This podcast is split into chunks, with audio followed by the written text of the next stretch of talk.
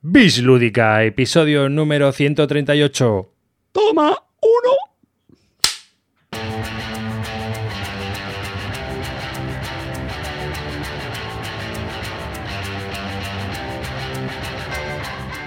Hola y bienvenidos a un nuevo episodio de Bis Lúdica. Este es el episodio número 138 de un podcast dedicado a los nuevos juegos de mesa.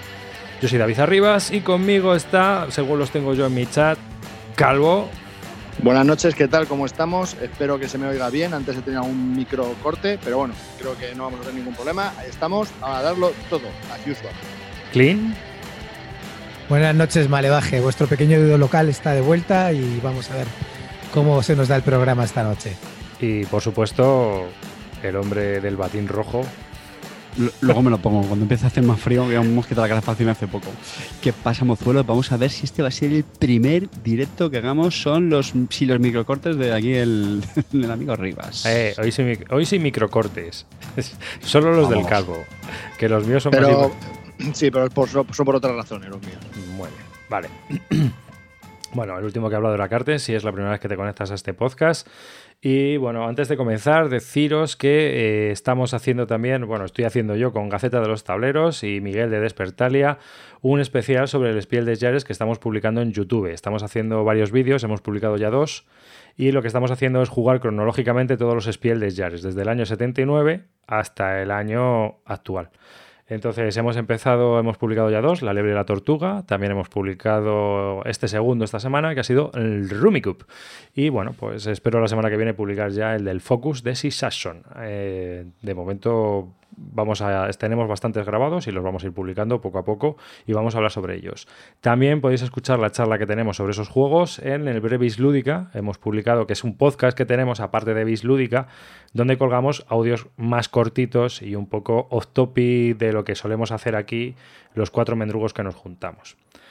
Así que sin más, eh, sin más comenzamos el podcast. Es que me estoy, estoy- estaba leyendo el chat, lo siento, y me, me he reído o- leyendo un comentario. Y bueno, eh, comenzamos si queréis. Vamos a hablar un poquito de los clinteos de la gente. En el 137, Clint nos contó lo que era el Clinteum Maximus Totalus, que era eso, eh, comprar un juego, mandarlo al hilo de venta, arrepentirte, comprarlo, arrepentirte de haberlo vuelto a comprar y volverlo a vender, y cosas así, ¿no? Entonces, eso fue algo muy divertido, ¿no? Estuvimos hablando sobre ese tema y la gente nos ha estado contando así algunas anécdotas y algunas han sido muy divertidas, como gente que compró el juego, lo vendió y llamó a la persona a la que se lo había vendido para recomprárselo de nuevo, si se, si se lo quería, por favor, volver a, a vender a él.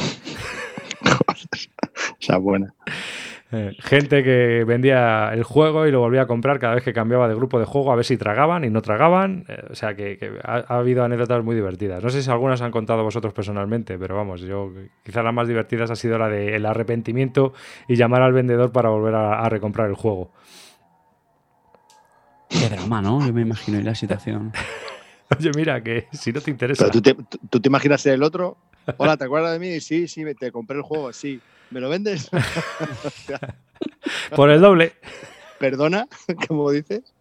Hombre, sobre todo, como sea un juego de estos incunables que ya no se esté catalogado y que no se pueda conseguir fácilmente, la cosa puede ser chunga, ¿eh?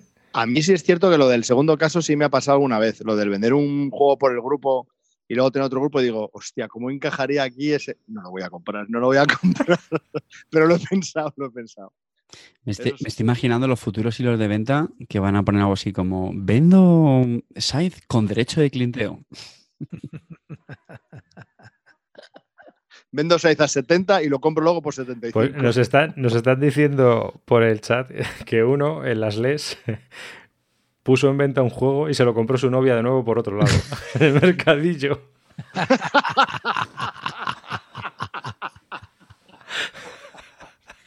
Esa buena también, ¿eh? Esa es guapa. Esa buena. Te imaginas, lo vendes ya, estás hasta la polla, de repente, toma cariño, Hola, feliz Navidad. hola mi amor. Tenemos un problema de comunicación tú y yo. Así La que, Y la nada pensando, madre mía, qué puntos voy a hacer. Le voy a comprar un juego friki a mi ¿En novio serio? friki. A ver, ahora sí en las vacaciones nos animamos y hacemos la microbax para, para ponérnosla porque es, que es, total, es total. La verdad es que es, es, divertido. Vaya, vaya, vaya anécdotas. Bueno, otra cosa que os quería comentar. Hace, hace unos cuantos números estuvimos hablando del Gas Bones Cleaver. ¿eh? Que se podía jugar online. ¿Lo habéis jugado online? ¿A que sí? ¿Eh? Sí. Todas esas, todos esos baños ahí. ¿eh? ¿Cuántos minutos has perdido en el baño jugando al Gas Bones Cleaver, Calvo? M millones.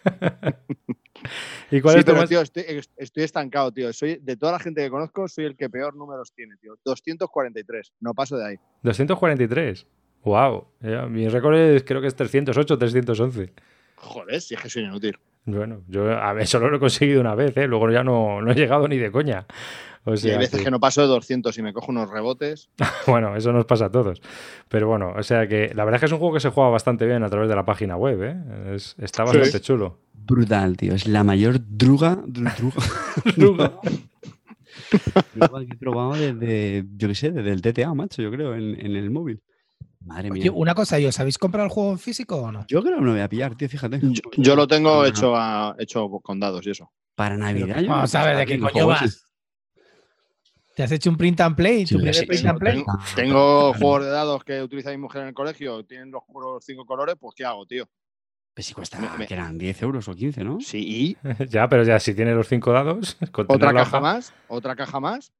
Wow, otra caja más. Pues Ya, no quiero la más. se necesitan los dados y la plantilla, ¿no? Del papelillo ese. Claro, Sí. tío, es que pff, no sé. Ya, bueno, no sé. Hombre, por tener las plantillas, porque luego Se se lo digo a ti, amigo Carte. las plastificas, Carte, con la plastificadora que nunca te compraste después de darnos la tabarra tres meses preguntando qué plastificadora comprarse. Oye, de eso, de eso yo no, no, no creo que dé para tema, pero lo metemos así en pequeño inciso, ¿no? Qué pesados somos los que estamos ahí siempre preguntando, oye, ¿y, y me recomiendas este? ¿Y, y me, y me compro? ¿Y cuál crees que es mejor? Y no sé qué. Y luego nunca ni te hacen caso, ni se la acaban comprando, ni nada. Eso ya lo hemos hablado y arriba os dio con la solución. Decir a Cuando, todo que te sí. cuentan, cuando tú te cuentan todo eso, tú les haces una pregunta y ya está. ¿Tú cuál te quieres comprar? Y no, si no. te dicen A, No, tú le dices A, es la mejor opción. Es la que quieres Ya oír, está. porque es la que quieres Esa. oír Claro, ya está. y ya está. Pero tú cuál quieres. Coño. Ah, no, no, pero dime tú qué piensas. No, no, A, A es la mejor. es la ¿No te acuerdas el otro día en Twitter que Floro te preguntó Ah, lo del, lo del Kickstarter? Que te preguntó, sí, oye, tío, ¿no habréis Kickstarter. jugado mal? Porque es que yo estoy muy interesado en ese juego. Pues tío, si lo que quieres oír es que te... Porque te gusta, porque estás flipado y tal. Pero, hombre, a ver, pero la pregunta tiene sentido, oye, es posible. Pero si ya te lo pregunté yo en el, en el podcast, ¿habéis jugado mal? Bueno, pero en el podcast, pero en el podcast decimos mentirijillas a veces. Venga, vamos a, vamos a, a crear un poquito de polémica. Gambito. Gambito. Todos conocemos a Gambito. Twitter, en la BSK. Cuando se va a comprar un juego, tío, yo huyo. Porque hace un hilo en la BSK. Pregunta por Twitter. Se mete en la BGG. O sea, quiere reseñas de todo tipo. Es, terrorífico. Entonces, cuando pregunta, mejor decirle sí, tío. Lo has hecho cojonudo. En serio. De verdad, porque es la leche. Cuando se quiere comprar un juego. O sea que, pues nada, entonces es mejor decirle que sí, que sí, que está cojonudo y ya está, tío. Porque en realidad lo que está buscando es reafirmación, o porque Claro. ya se lo ha comprado, o, O porque se lo quiere comprar. soltar la panoja y tal. Así es que nada, tío. Es mejor, mira, Gambito, cuando tengas eso, yo te voy a decir siempre que te lo compres. Voy a seguir el consejo de arriba. Claro, Claro. Yo, yo siempre digo que te lo compres. Cuando a mí me preguntan un juego, cómpratelo. Es el mejor. O sea, ya está. Si que es lo que quieres oír, no reafirmarte, estás sesgado, pues ya está. Pero es que Gambito lo hace cuando ya incluso se lo ha comprado, ¿sabes? Da igual, pero quiere seguir reafirmándose en eso. Yo qué sé, pues bueno, pues todo esto de buen rollo, ¿eh? No lo estoy diciendo de mal rollo, pero me hace gracia esa, esa situación. Siempre Sí, es además así. sí, es un seguidor del podcast, sí, sí. Se está ahí esperando como agua de No, pero- va a pero- oír. Pero eso es una cosa que nos, pero que nos pasa a muchos. Eso de te vas a comprar un juego y no has oído nada, solo lo sabes tú y dices, venga, voy a preguntar a ver qué opinan. Pero espero que opinen bien, porque me lo quiero comprar. Y haces las preguntas para que te respondan las cosas positivas que puede tener, para que no digan las cosas negativas. O, o te preguntan entre dos, ¿no? Y te dicen, bueno, mira, quiero juego A o juego B. Y, te dice- y tú le dices, "Mm, el juego B. Ya, pero es que el juego A. Pues tronco, cómprate el juego A. Por eso ahí le tienes que preguntar, pero armar, tú. te quiere armar un debate, ¿no? Encima te quiere armar un debate. No, Entonces, que- ahí hay que lo que preguntar quieres que- lo que quería- más. Claro, lo que querías que le dijeras, pues el A. Entonces la dice, pues cómprate, la- pues cómprate los dos, ¿sabes? Y ya sí, ya. cómprate los dos. lo de, ¿cuál me compro, este o este? Y luego siempre hay un tercero que dice, pues cómprate el C. Que siempre, siempre hay uno que dice, cómprate el C, tío. Yo- si tengo dos para elegir, no me, no me des una tercera opción, por Dios. No me amplíes el abanico. Pues nada, eso también suele pasar. Sí, sí, sí, es cierto, es cierto. Es, eh, lo, de los lo de los preguntones es eh, que preguntamos todos, ¿no? Oye, ¿a ti qué te ha parecido cuando has probado un juego? Oye, ¿qué te ha parecido y tal? Que estoy interesado. Y dependiendo de lo que te digan, pues así haces, ¿no? Pero, pero que muchas veces nos preguntan para querer oír lo que quieres escuchar, eso también es cierto, ¿sabes? Es cierto. Así que, y bueno, vamos a seguir un poco con los temas que yo tenía aquí escritos. A ver, que eh, el otro día surgió una polémica a raíz del juego que ha publicado Last Level, ¿no? que es que es un poco cutre lo que ha ocurrido, que está ahí, que es el de, eh, ¿cómo se llama? Aléjalo, hombre. Crónicas del crimen. Sí, pues ha- han publicado ya las expansiones en español. Pero resulta que la aplicación no está disponible. Y eso se juega con aplicación, ¿no, Calvo? Sí, correcto. Yo tengo el juego base y puedo jugar a todas las, aventuras que vienen dentro del juego base. Y luego tiene unas opciones para poder comprar pues, expansiones. Bueno, para poder comprar módulos, pero no te viene para las expansiones que han salido editadas con más cartas y con más tableros. Esas todavía no, no están hasta febrero, me parece, enero, febrero. Pero bueno, yo creo que hay contenido de sobra para, para jugar. ¿eh? Las, las Mm. misiones están bastante bien, porque tienen tres niveles. Hay algunas que son un arco de tres misiones. Bueno, eso es curioso. ¿Pero tú lo has jugado arribas? ¿El qué? ¿Esa- ¿Es eh, el qué? ¿Este? No. Ah, vale, vale. No, no, no. Pero vamos a ver, el, el truco está que han sacado, van a sacar mm, las expansiones y no tienen ni siquiera la AP aún, ¿no? ¿O cómo Hmm. tema? No, a ver, a ver, a ver. Hay una AP que te, te compras el juego y viene una AP.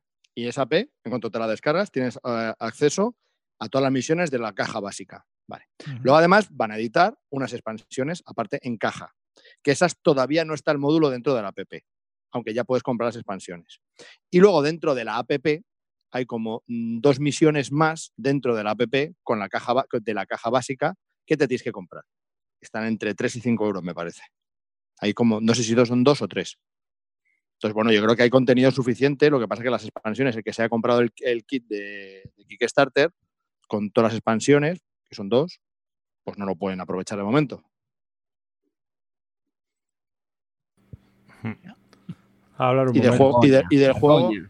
ya hablaremos. Claro, es que eh, han dejado todo hecho un asco. O sea, en el sentido de que, coñe, tío, arréglalo.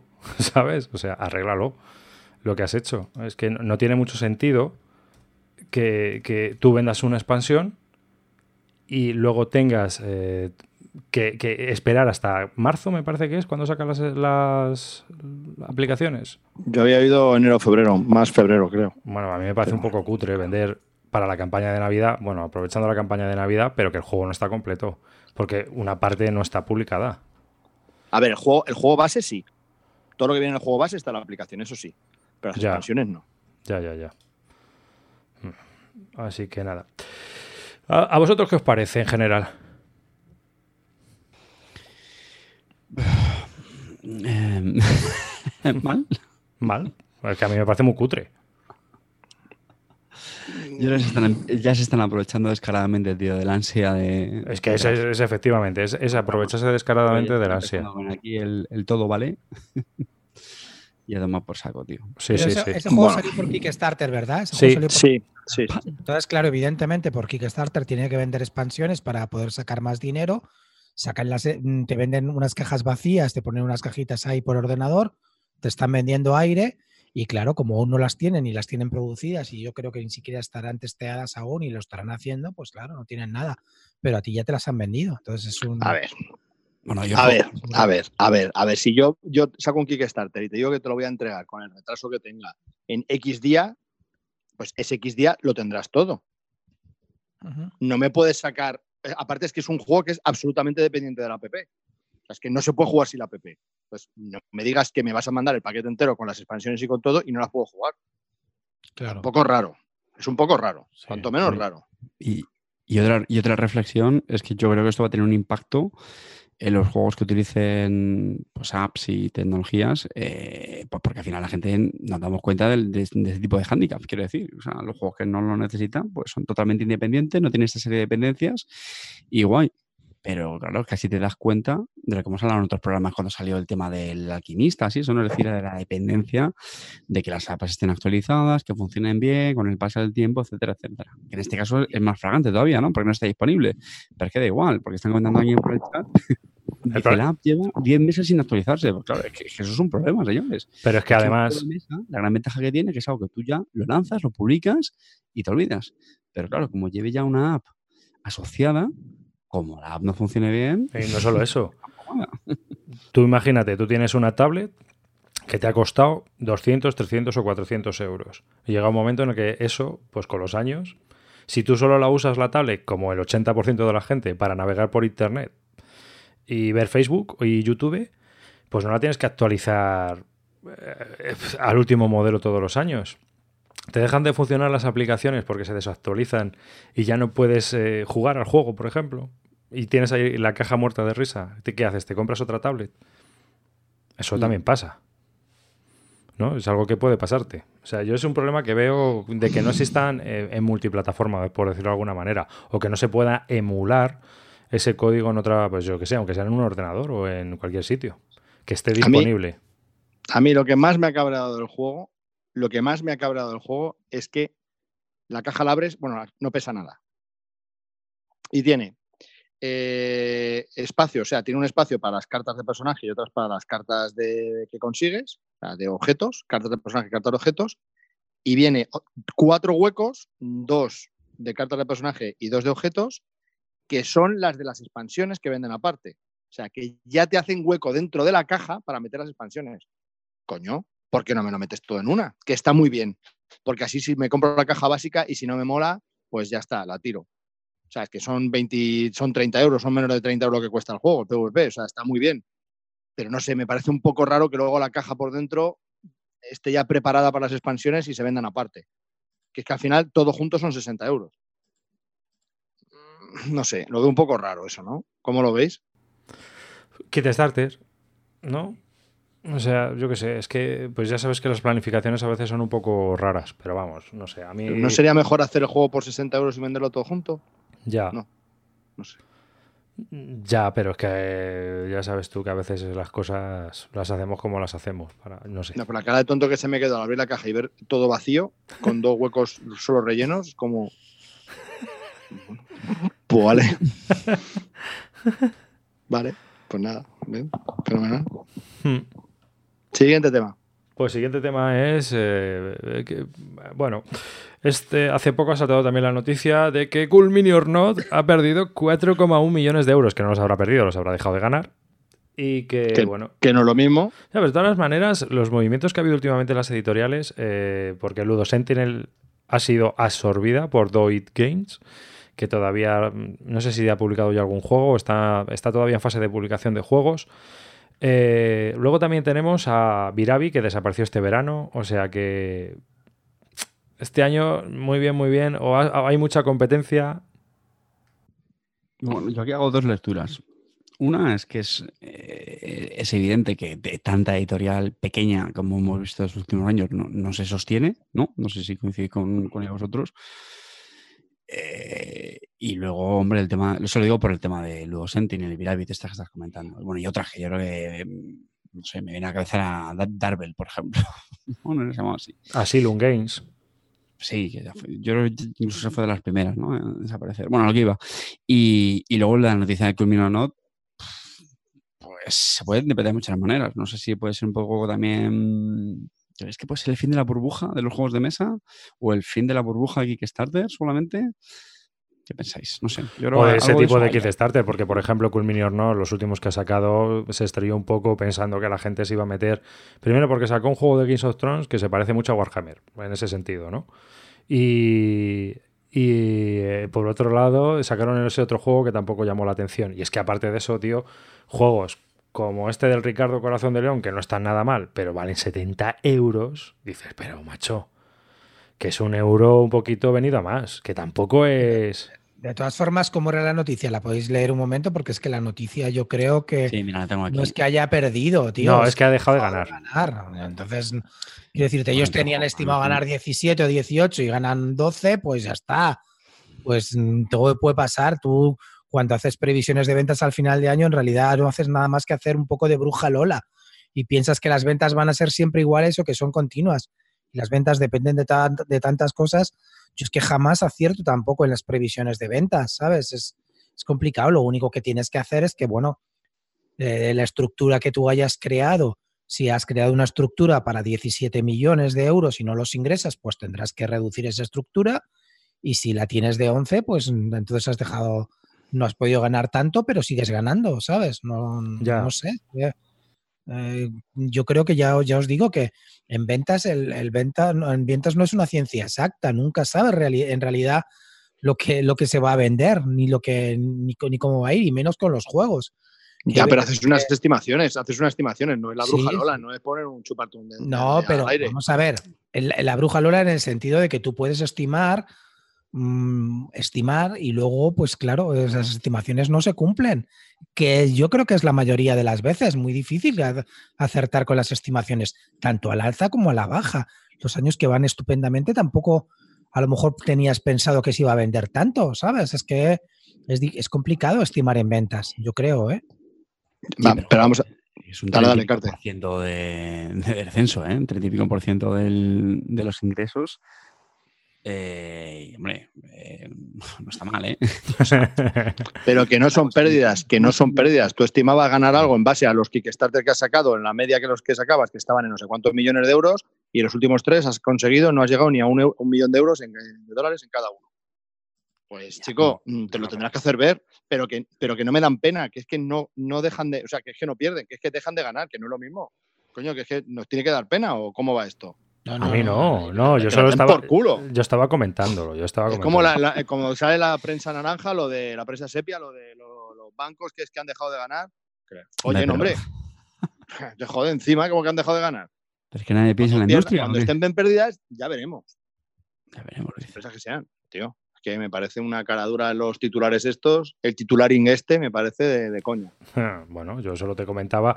No, yo, yo iba más por el rollo de, de no pobrecitos, sino porque si no creéis que a lo mejor está cambiando un poco el mercado, o se está consolidando de alguna manera, o se está haciendo. o que gente que tiene un metro cuadrado de juego en eh, la estantería no compra otro metro cuadrado de juego en la estantería. O por lo menos después del quinto juego ya no tiene cinco metros cuadrados de juego. Y fundamentalmente yo creo que es por la competencia feroz que hay en Kickstarter. Es decir, antes ellos lo petaban, hacían unas minis alucinantes y como esos han salido cuatro, cinco, diez compañías que los igualan en minis. Yo, por ejemplo, he visto las minis del, Hell, del Hellboy, las minis que van a sacar en Solomon Kane, eh, las minis que van a sacar en miles de cosas que son pues también bastante buenas. Aparte de que últimamente la calidad de las minis había bajado un poco también en, en Cool Minion.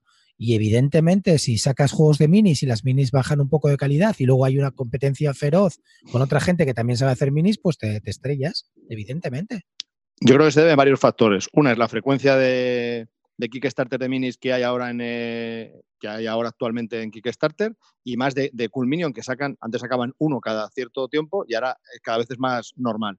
Dos, la elevada subida de precios, que ya el precio base son ciento y pico dólares, ya juego de minis ya ciento y pico dólares. Entonces, claro, eso al final se resiente porque la diferencia que tiene Cool Minion del resto son 20 dólares más. Pues claro, eso al final y luego yo no creo que sea el, te el, tema de que no tengamos espacio, porque al final la gente que quiere los juegos, al final se los compra y hará espacio de la manera que sea. No creo que sea ese un problema. Simplemente es eso, que el, el, la frecuencia de Kickstarter de miniaturas que hay, más el sobreprecio que tienen todos los juegos de Culminio, pues claro, al final ya no son los reyes del mambo. Al final esto les pasa factura y les dan. Celacanto dice que la cagaron con el kick de Juego de Tronos de Minis, que es una franquicia venida a menos. Y yo también creo que sí. El Juego de Tronos, la verdad que se la han pegado bastante gorda. Porque en el de Cool, en el de Kaz, eh, Cthulhu Dead My Die, ese no le fue mal, ¿no? Ese recaudó bastante bien. Pero es que el de Juego de Tronos me parece que el precio es que era una burrada, tío. Hmm. Y luego el juego, creo, ¿no? Y además le sacaban, le sacaban con no sé cuántas expansiones a la vez. Y bueno, luego el de Chulu, que era el del, el del token de primer jugador más grande del mundo, ¿no? que era ese, ¿no? Eso, os referís a ese, que salía ahí un... Sí, Cthulhu Death Must Die, sí, ese. yo me metí ¿eh? en ese además, pero que ese, bueno, yo no me, yo no me compré el Cthulhu ese que medía como, como un metro o una cosa así, ¿lo viste? Es un disparate, ¿no? Sí, sí, sí. Y además era como una expansión autojugable, que era como ir a la isla de Riley donde estaba Cthulhu y, y eso representaba pues el sello y ahí tendré, tendré, supongo que tienes que jugar la aventura, pero a mí yo no sé la verdad qué vas a hacer. ¿Quién coño va a meter un pedazo de miniatura de esas en su casa, tío? Yo no sé, a mí no. No sé, tío. No, no No, no, como elemento decorativo, eso también está bien. Pero elemento curativo, yo qué sé, tío. A mí, por ejemplo, eh, si os digo la verdad, el arte gráfico de ese, de- tal vez porque estoy ya muy hecho al arte gráfico de Fantasy Flight Game, pero ese arte gráfico no me terminaba de, de cuadrar de- del Cthulhu Death May Die, de Cool Minion. Mm, mm, No sé. Pero bueno, veremos, va- iremos viendo qué está pasando, a ver qué pasa también.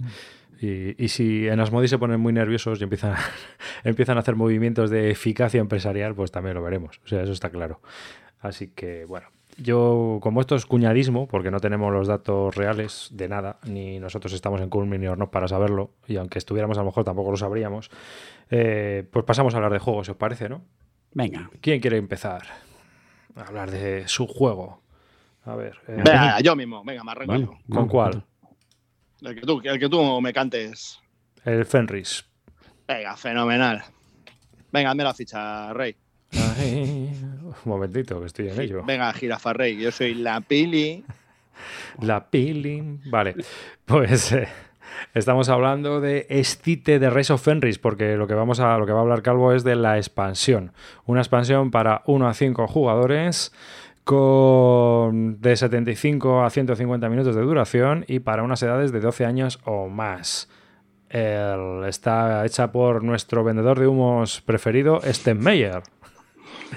Sí, aquí, aquí en esta expansión, bueno, no voy a hacer spoiler del tema, pero bueno, os voy a contar de qué, de qué va esta expansión. Son ocho, es una historia eh, de ocho escenarios y en algunas tienes toma de decisiones, ¿no? Al finalizar un escenario, en dos de ellos, puedes elegir, hay una votación entre el grupo, en función de lo que hayas conseguido en ese escenario, pues te dan una serie de puntos, entonces tienes tanto votos como puntos que has conseguido y te permite hacer, pues, como tomar dos, dos escenarios, ¿no?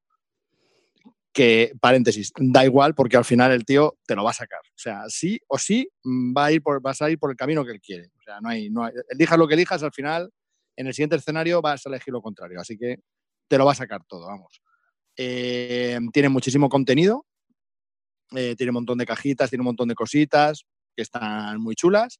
El libreto de reglas es bastante brutal, se lo han currado mucho porque está, es, un, con un, es, es un manual bastante gordo con anillas y tiene, mucha, tiene mucho tema, te van contando historia, bueno, mm, mogollón de historia, o sea, tienes para leer, para aburrirte, o sea, eso está, eso está muy logrado. Sigue teniendo el, el feeling de Scythe, ¿no? De, de todo lo que, de todo el tema que lleva Scythe.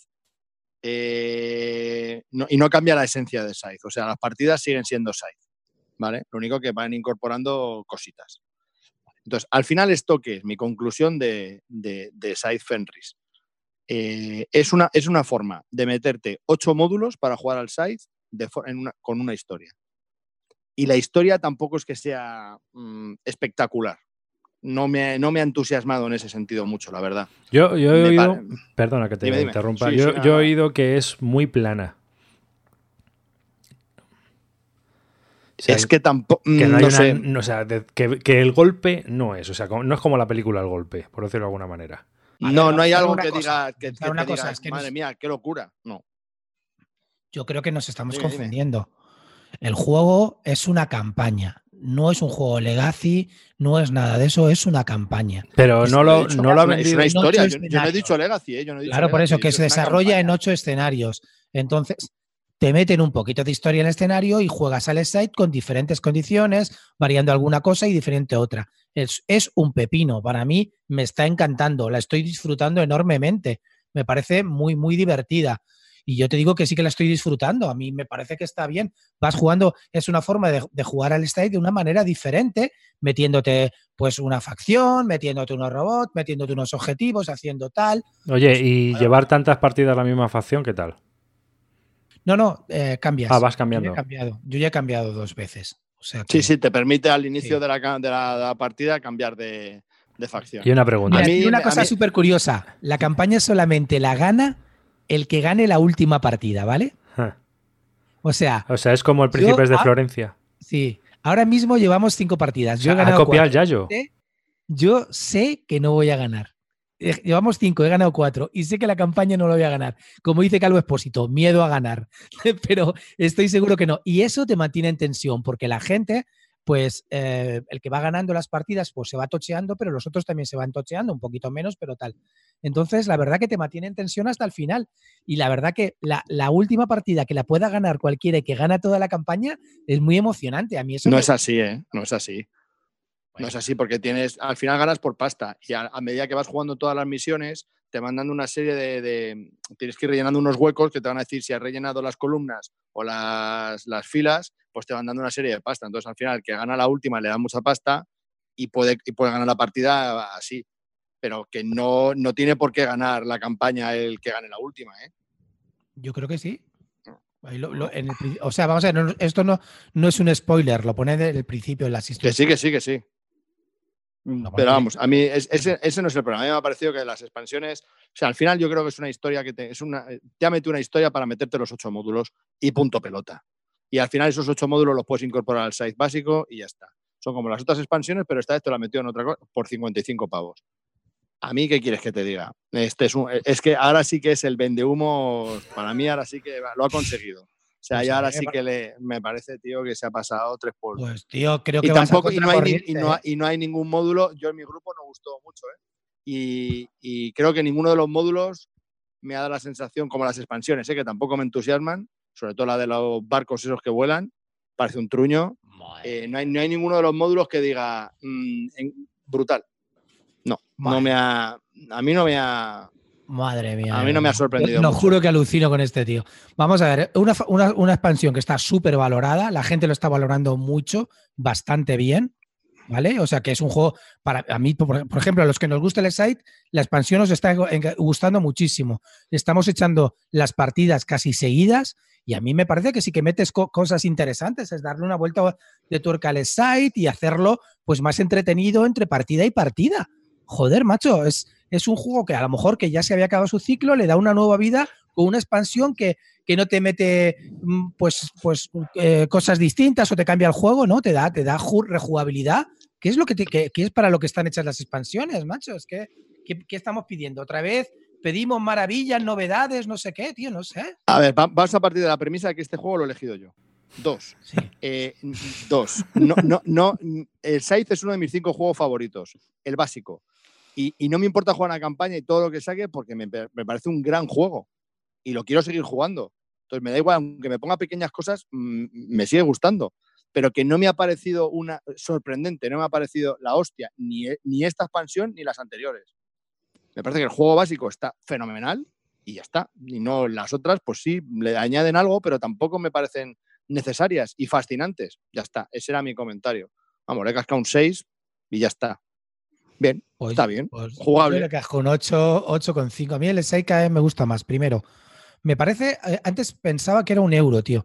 Y ahora cada vez me doy dando cuenta que hay mucho, mucho eh, de estrategia en el sentido de que debes saber cuándo atacar, cuándo dar el golpe, porque en realidad solamente puedes dar dos golpes, ¿vale?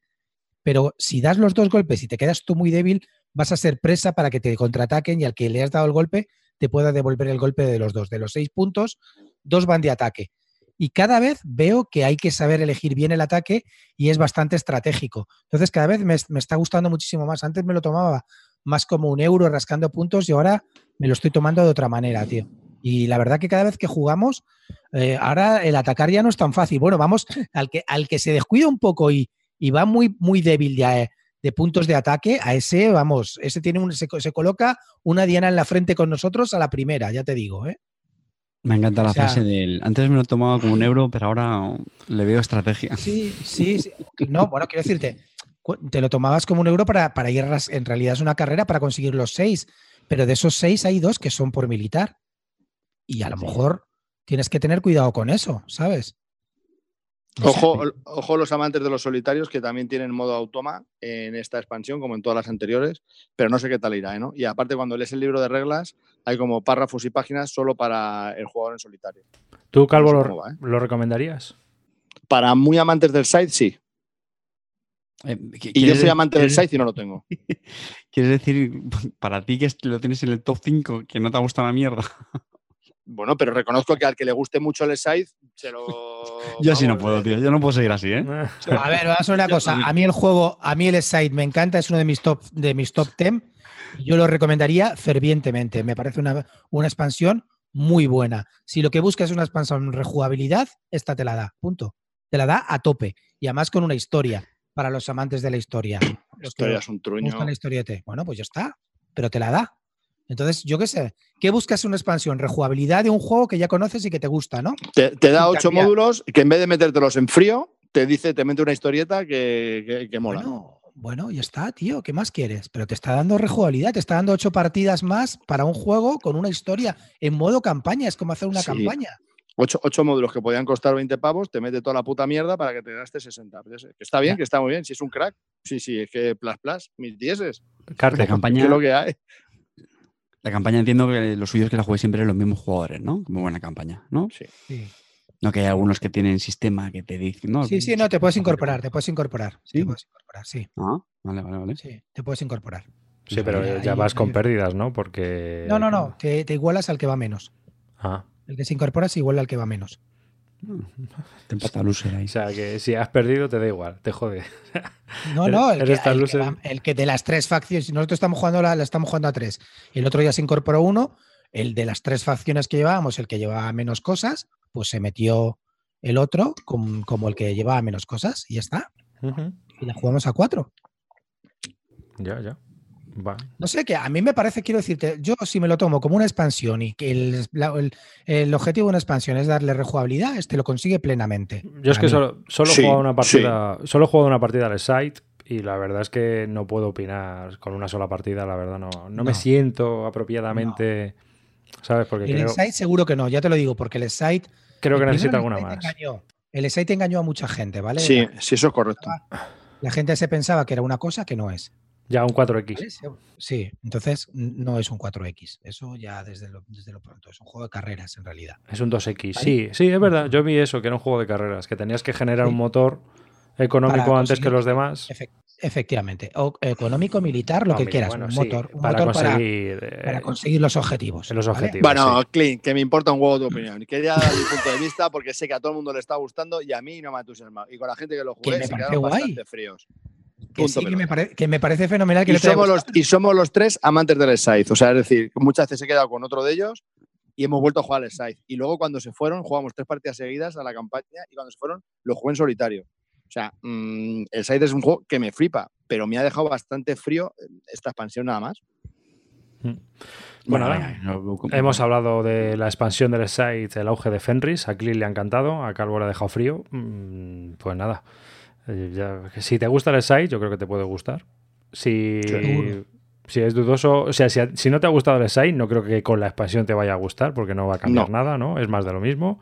Más de lo mismo, sí, sí. Y bueno, a este hombre los Legacy no se le dan bien, ¿no? Porque el Charterstone este, Calvo. Bueno, es que No, está el muy Chatterstone está bien. A mí lo que pasa es que no me, no me entusiasmó el modo que tenía. Mira, ve- ves, yo por ejemplo, yo soy un grandísimo defensor de Stonemeyer y yo creo que se la cagó. El tío es normal, ha sacado cuatro o cinco juegos que son bastante buenos y en este la ha cagado para mí. En el Charleston la cagó bien, lo hizo mal, hizo un juego muy igual, daba igual las partidas que le echaras porque no variaba mucho el juego y era un poco rollo y a, a la gente al final... Sí, ese es el problema. acabó muy aburrido. el- sí. Era muy aburrido. Había muy poca opción a, a la sorpresa. Mm. Mm. Bueno, pues nada, hemos hablado del auge de Fenris. Eh, yo continúo, si queréis. Si queréis, continúo yo, ¿eh? Eh, eh, ¿Ya te vas o qué? Continúa si No, te vas. déjame a mí que tengo, que tengo riesgo de, Vale. de. ¿Sí? Sí, ¿Digo Sí, sí, venga, que se vaya ya a la cama este anormal. Venga. Venga, pues vuelve el carte eclundiano. vuelve el carte Sierra Madre Games. Espera, que el que se va a la cama soy yo. ya Sí, vendiendo, Está esperándote vendiendo- con des- de- de- deseando, ¿no? El- Hace Ve- tiempo que no eh, eh, vendiendo humo desde el Paz Porfiriana.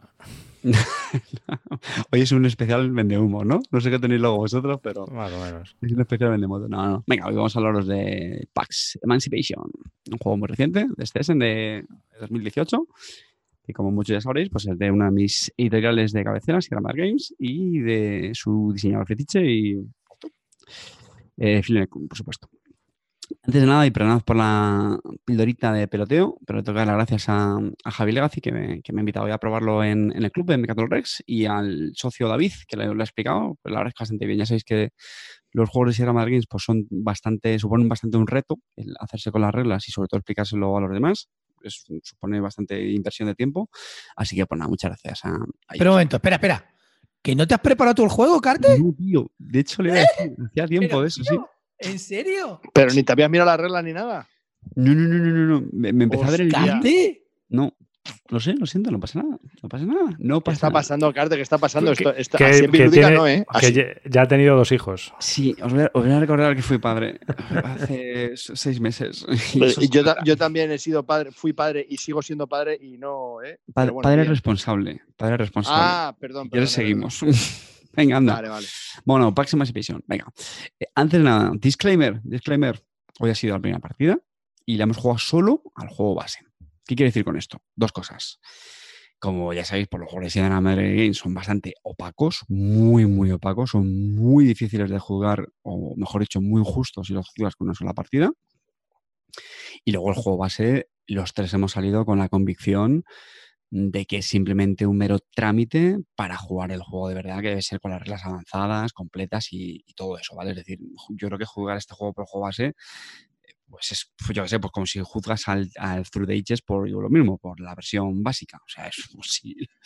Pero bueno, aún así, sí que quería contar un poquito a la gente eh, pues qué me ha parecido, lo que he visto y ya está, ¿vale? Lo, que me encantaría es poder volver a jugar con las reglas avanzadas y así os, vuelvo a dar la matraca dentro de, unos programas, ¿vale?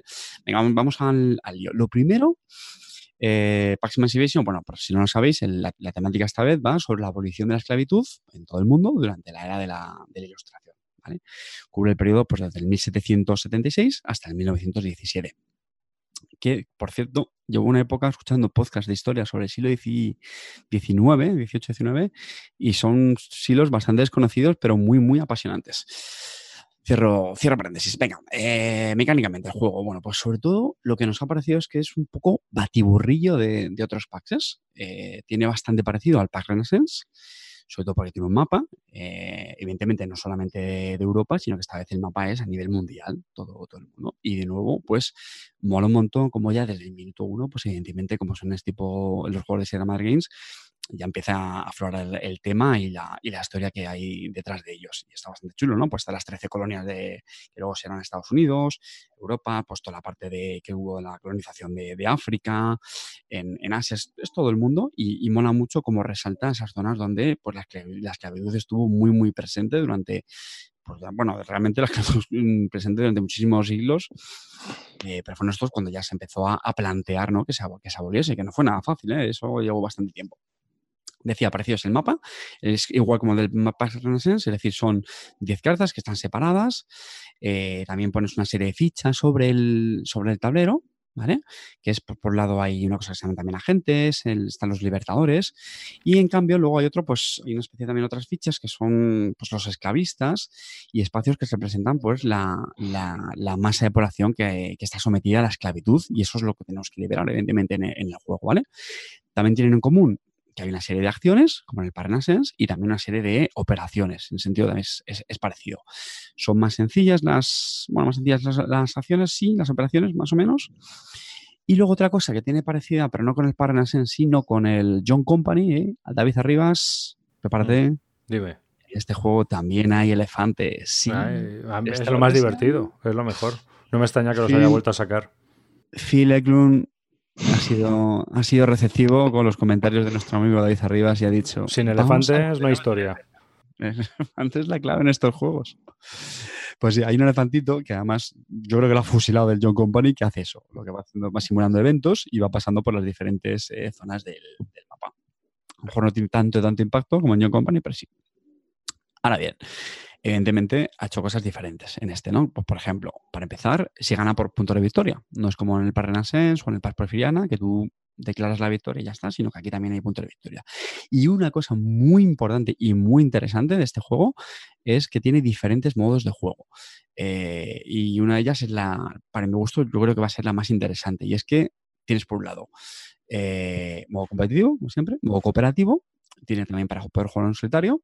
Y aquí lo interesante es el modo cooperativo y competitivo a la vez. Es decir, hay una serie de época, hay como dos fases en el juego, en el que primero los jugadores juegan de forma competitiva y pueden perder contra el juego, que es lo que nos ha pasado a nosotros hoy por, por novatos, pero luego cuando acaba esa primera fase, ahí es cuando cada uno empieza a mirar por, por lo suyo y estoy deseando jugar una partida donde ocurra eso, porque seguro que es uno de los grandes alicientes del juego, ¿no? Como siempre, encontrar ese equilibrio entre la parte competitiva para luego el devenir de la, de la competitiva.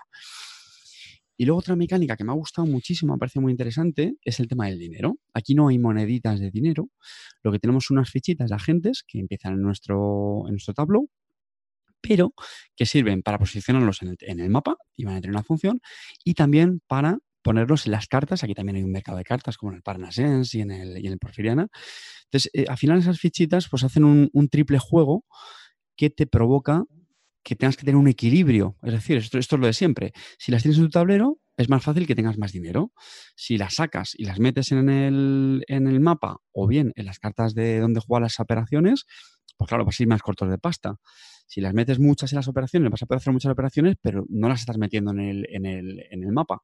Entonces, me ha parecido bastante chulo, sinceramente. O sea, de una primera partida te haces un poco con ello, ¿no? no te sientes un poco perdido, pero sí te das cuenta de que es una mecánica, la verdad es que bastante, bastante chula y, bueno, pues con cierta originalidad.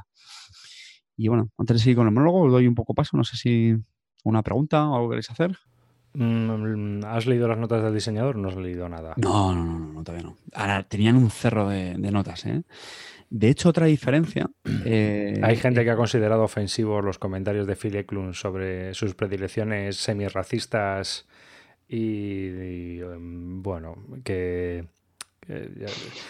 Phil Eklund, desde luego, está un poco. vive en su burbuja y entonces, si le sigues en redes sociales y demás, es un tío bastante peculiar. Es Eh, muy polémico. Peculiar es. Bueno, Bueno. peculiar ya lo sabíamos, pero aparte a mí me consta que es bastante eh, polémico. Podríamos- dices, podríamos- de una manera muy. Podríamos decir que es votante de Trump.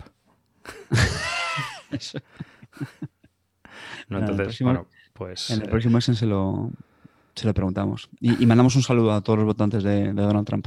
Sí, y otra cosa respecto a la historia, ¿tú conoces un poco de qué va la vaina y representa bien la historia y tal? ¿O con sus comentarios racistas y sobre el capital es el juego, bueno, pues lo que he intentado es un poco influenciar con su opinión en el juego? Mm, En el juego básico, sinceramente, mm, no me ha parecido que explote el, el tema.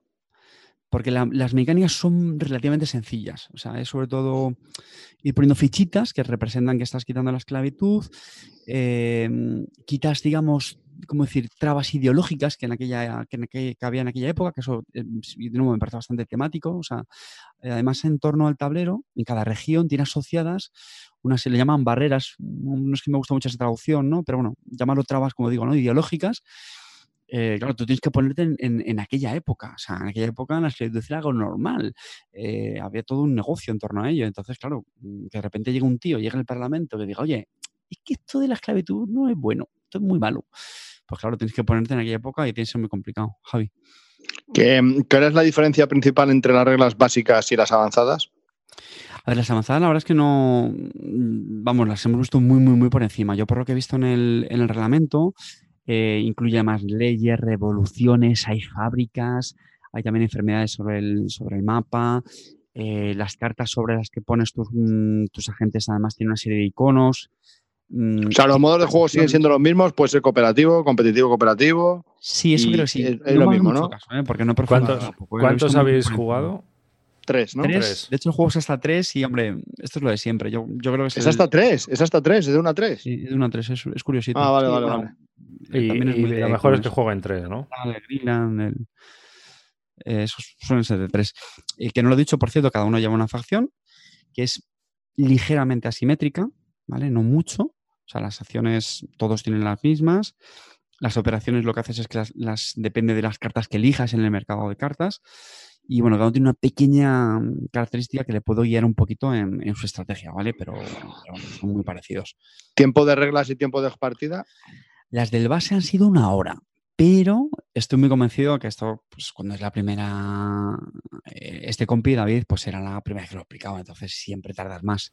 Pregunta histórica. Sí. ¿Es, eh, ¿Hay alguna nota sobre la Revolución Francesa o es una visión anglocentrista de la abolición esclavista?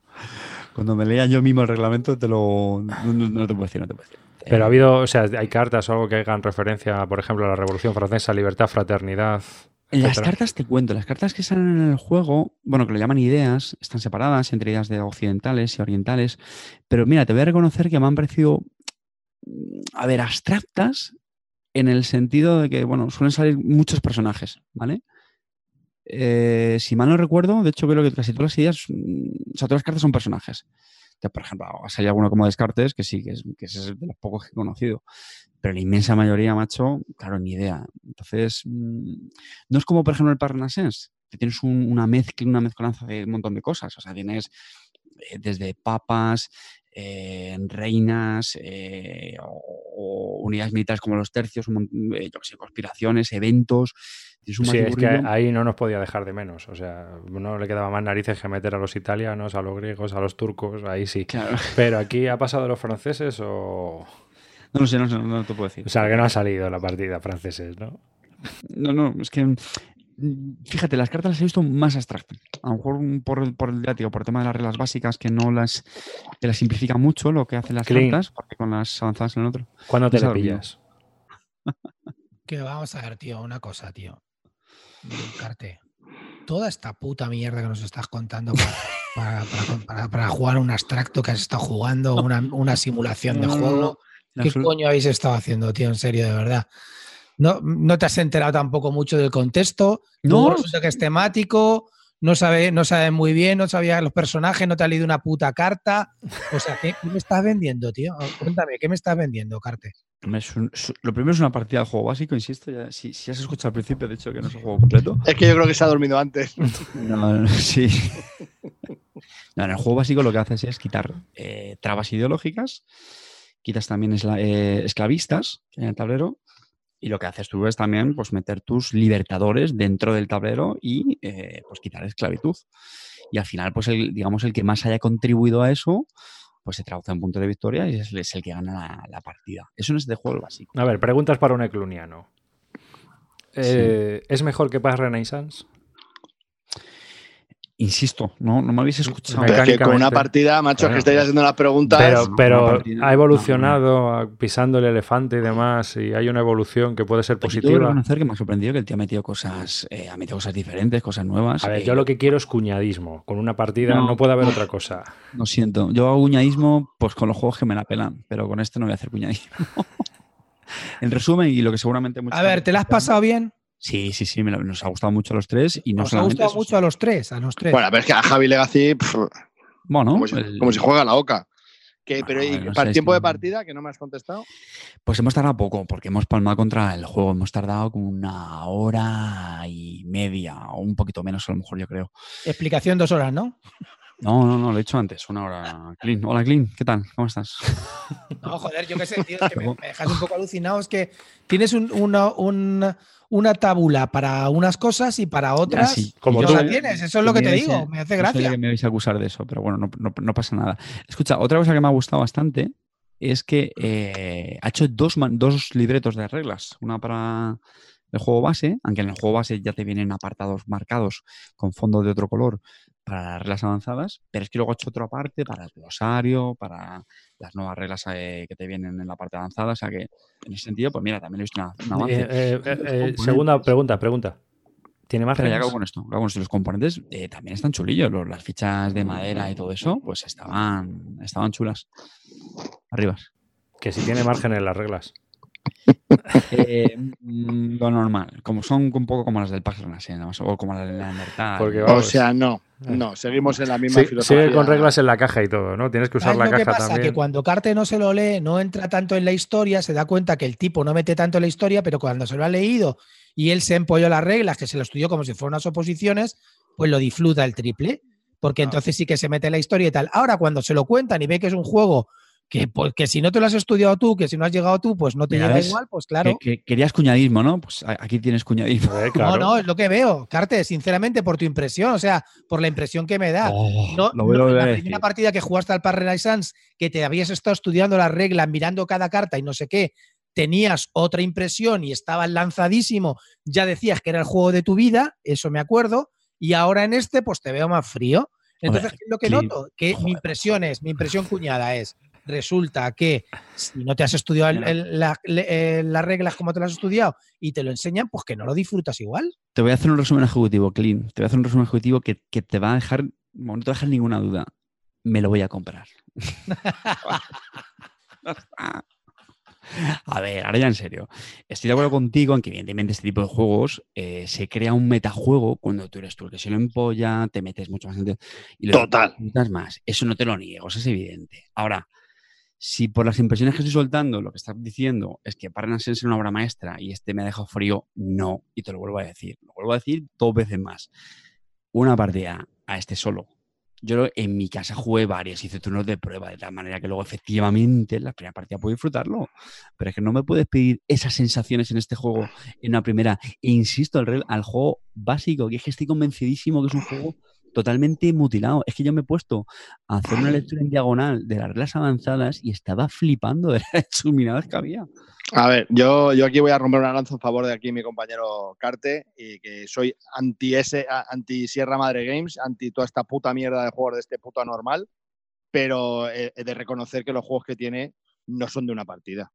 Eh, Carte lo que ha hecho ha sido acudir a una cita en la que le han explicado el juego y ahora lo que quiere Carte es hacer lo mismo que el Par Renaissance, Exacto, es exacto. comprarse el juego, estudiarse todo, las notas del diseñador, yo. le- leer en Wikipedia donde sea e historia para tal y, y poder meterle ese amor que él le pone eh, cada vez que juega al Par Renaissance. Pero eso es, eso es, eso es obvio. Y además ha jugado una partida en la que han perdido contra el juego en un modo fácil. O sea, es que no ha visto ni el 15% del juego. Sí, eh, Pues, no vale. no pregunta, no. pregunta moral, pregunta moral. Si No, pero es que es encuentras, así. si encontraras las ideas, mm, las ideas eh, políticas de este personaje deporables y ofensivas, eh, ¿mantendrías ese juego en la estantería por bueno que fuera? ¿O lo Mira, eso me parece una muy buena pregunta y es una pregunta recurrente, ¿no? En el, en el mundo del... Y voy a decir el arte, ¿no? El arte, ¿no? Porque muchas veces se dice, joder, macho, aquí el, el- el- cantante este, ¿no? Si, si, supieras que sus pensamientos son sé, fascistas o demagogos o... ¿Te gustaría igual su obra? Es una muy buena pregunta. Eh, no lo sé. No lo sé porque esos temas reconozco lo llevo regular. A ver, yo de ese tema sí que voy a hablar. Venga, venga, dale. Ahí tengo dos ejemplos. Ferdinand Selin, el, largo viaje hacia la noche. Eh, Ferdinand Selin era un tipo que luego al final en su vida privada era un medio nazi y tal. Y ese libro es todo lo contrario. Y a la gente le encanta y no tienes por qué saber nada de lo que era el autor, sino lo que estás leyendo, que es lo que te tiene que importar, ¿vale? Eso es una historia. Entonces creo, igual otro, Patrick O'Brien, ¿vale? Que hizo un montón el de Mm. Eh, de, de libros de navegación, hicieron una película que se llama Command and, Command- Command and Commander, ¿no? Master and Pues Commander. ese tío era la hostia, tenía un montón de problemas, no sé si era medio pedófilo, no tengo ni puta idea porque tampoco he querido averiguar. Era una historia rara, ¿vale? El tío no tenía, tenía un pasado turbulento, ¿vale? No tengo ni idea de qué, más o menos, un- una cosa turbulenta, ¿vale? Y, y tú te tienes que quedar con la novela, lo que te gusta y lo bien que recrea unas situaciones, etcétera. Entonces, el la vida problema, personal de cada uno es una cosa personal que, que- que si no la traslada o que si no te la pone o que no te, o no te intenta dogmatizar con sus ideas en el libro, pues te la tiene que, te tiene que dar ya, igual. claro, pero si tú abres el libro y en el prólogo Patrick O'Brien en la fragata Surprise te dice he sido pedófilo y, y me mola la- los niños y las niñas, ya empiezas la novela con otra, ¿sabes lo que quiero decirte?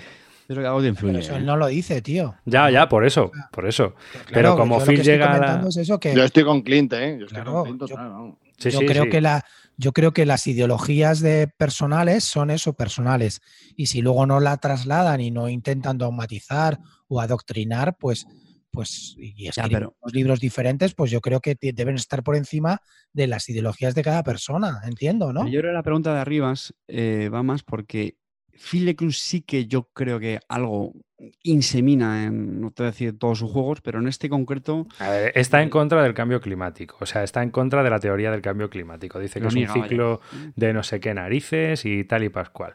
Eh, tiene ideas bastante conservadoras y libertarias. Entonces yo creo que cuando saca un juego de estos y encima en sus notas del diseñador te lo escribe, pues yo creo que hay gente que a lo mejor pues, va a decir, mira, tío, creo que estás fatal, ¿sabes? Entonces, no sé, que creo que hay cosas que, siendo opiniones políticas, religiosas, etcétera, tío, guárdatelas para ti, ¿sabes? No sé. Sí, sobre, porque- todo, sobre todo no las plasmes en el juego. Claro. No, sí, de hecho, principalmente el- es eso. en el Park Renaissance ya, ya, vamos, hubo ya polémica con algunas cosas ¿eh? que, Claro. que había puesto. Por eso, por eso. Bueno, Yo que Una cosa es lo que se guarde de forma interna y otra cosa, claro, si ya lo mete dentro de la obra, ojo con eso, ¿no? valva- Eso, eso. volvamos al juego. Al final, ¿tú qué dices? Que vas a seguir dándole y que le vas Sí, sí, a sí, meter. yo ¿no? creo que Javi, de verdad. vas a exprimirle. Un perfecto resumen, o sea, yo me he dado, ¿Por pues, cuánto eh, sale este juego? No llega a 40. En tienda online lo está viendo ya y no llega, no llega a 40. Eh, sí, sí, vamos. Yo justo que he hecho Te lo Javi, pido. que no es devorar. no, porque lo quiero ya, además. Y no lo digo en broma, porque si no se me va a olvidar. Mira, y, y ojo, ¿eh? Y que conste que Cortatu lo tenía ya, lo tenía ya se la comprado, pero es que aún así lo, lo quiero comprar y, y devorarlo. Oye, una, una pregunta. ¿Este salió en Kickstarter? Eh, ay, eh, creo que Creo que sí. Y fíjate, ¿A no me apunté. salió? ¿eh? No me ¿A cuánto apunté. salió? No me acuerdo. No me acuerdo. No, no lo no, recuerdo, ¿eh? A ver en el chat si alguien nos lo dice. a este anormal, como no le sigo.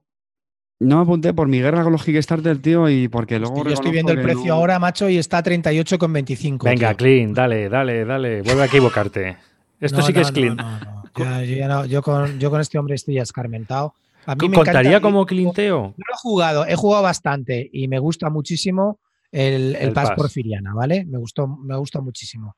El, el Pax Renaissance lo jugué con carta y me pareció, y esto lo digo de verdad, sin peloteo, un privilegio jugarlo con carta porque el tipo controlaba muchísimo y la partida fue muy entretenida y lo pasamos muy bien y a mí me gusta mucho la historia, pero no es un tipo de juego que a mí me diga, me salga de la, de la vena decir vamos a jugarlo, ¿sabes? No, no, no es, no es nada. Entonces, no, ese tipo de juegos no me gustan. Y luego, este tipo, pues ha pillado así dos sistemas de juegos y no sé, no, no me convence. Entonces, no, no voy a caer, no voy a caer. por- pero mira, vamos a ver, el, el tema me atrae. Me encantaría leerme las cartas, me gusta ver cómo va tal, pero luego, cuando me pongo a hacer la simulación que es el juego, pues, pues no, no entro. No hay juego. No hay juego para ti, digo. No hay un juego. Sí, sí, sí. Sí, es verdad, es verdad. ¿Tú, si, si lo pillaras, contaría como clinteo? O sea, cuando te has equivocado de autor 20 veces y te compras un juego de un autor, es decir, como si yo me compro algo de Fight Duty, ¿contaría como clinteo? Claro, todo lo que pilles, vendes y luego vuelves a pillar es clinteo. No, no, no, no, no. Se refiere a que a un autor que no te gusta y vuelves a comprarle un juego. No, eso no, eso no, yo creo que no. Yo creo que de los autores tampoco tienes que decir no me gusta, porque luego lo mismo y siempre está pegando petardazos y un día pega uno bueno. Es como el reloj, está estropeado y da dos veces al día la hora bien. Pues ya Mm. está. ¿Sabes? Sí, es cierto. Eh, pues nada, hemos estado hablando de emancipación. Que mm, pasa emancipación. Que voy yo, vas tú, Clean, me da igual.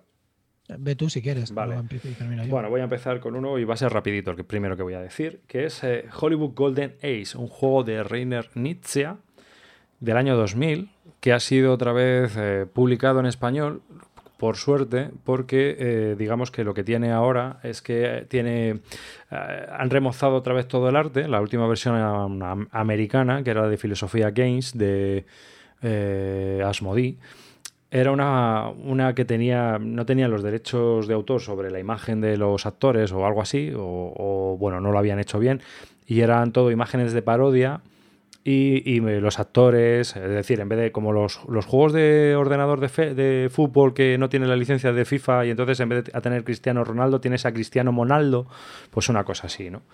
Pues eh, esta vez han sacado este juego de subastas del año 2000, un año justo después de, sacar su gran obra magna que era Ra, sobre juegos de subastas, eh, sacó este Hollywood Golden Age, eh, que en un principio salió en Alemania como Fabric, también con actores eh, de la época dorada de Hollywood. Es un juego muy peculiar porque es un juego de subastas en el que mm, se mezcla un poco, si conocéis el Show Manager, en que tienes que ir haciendo películas y las tienes que ir publicando. Entonces, aparte de, subastarse a los actores, el equipo, la banda sonora, mm, se va haciendo una subasta muy sencilla en cada uno de los pasos que se van haciendo en cada turno.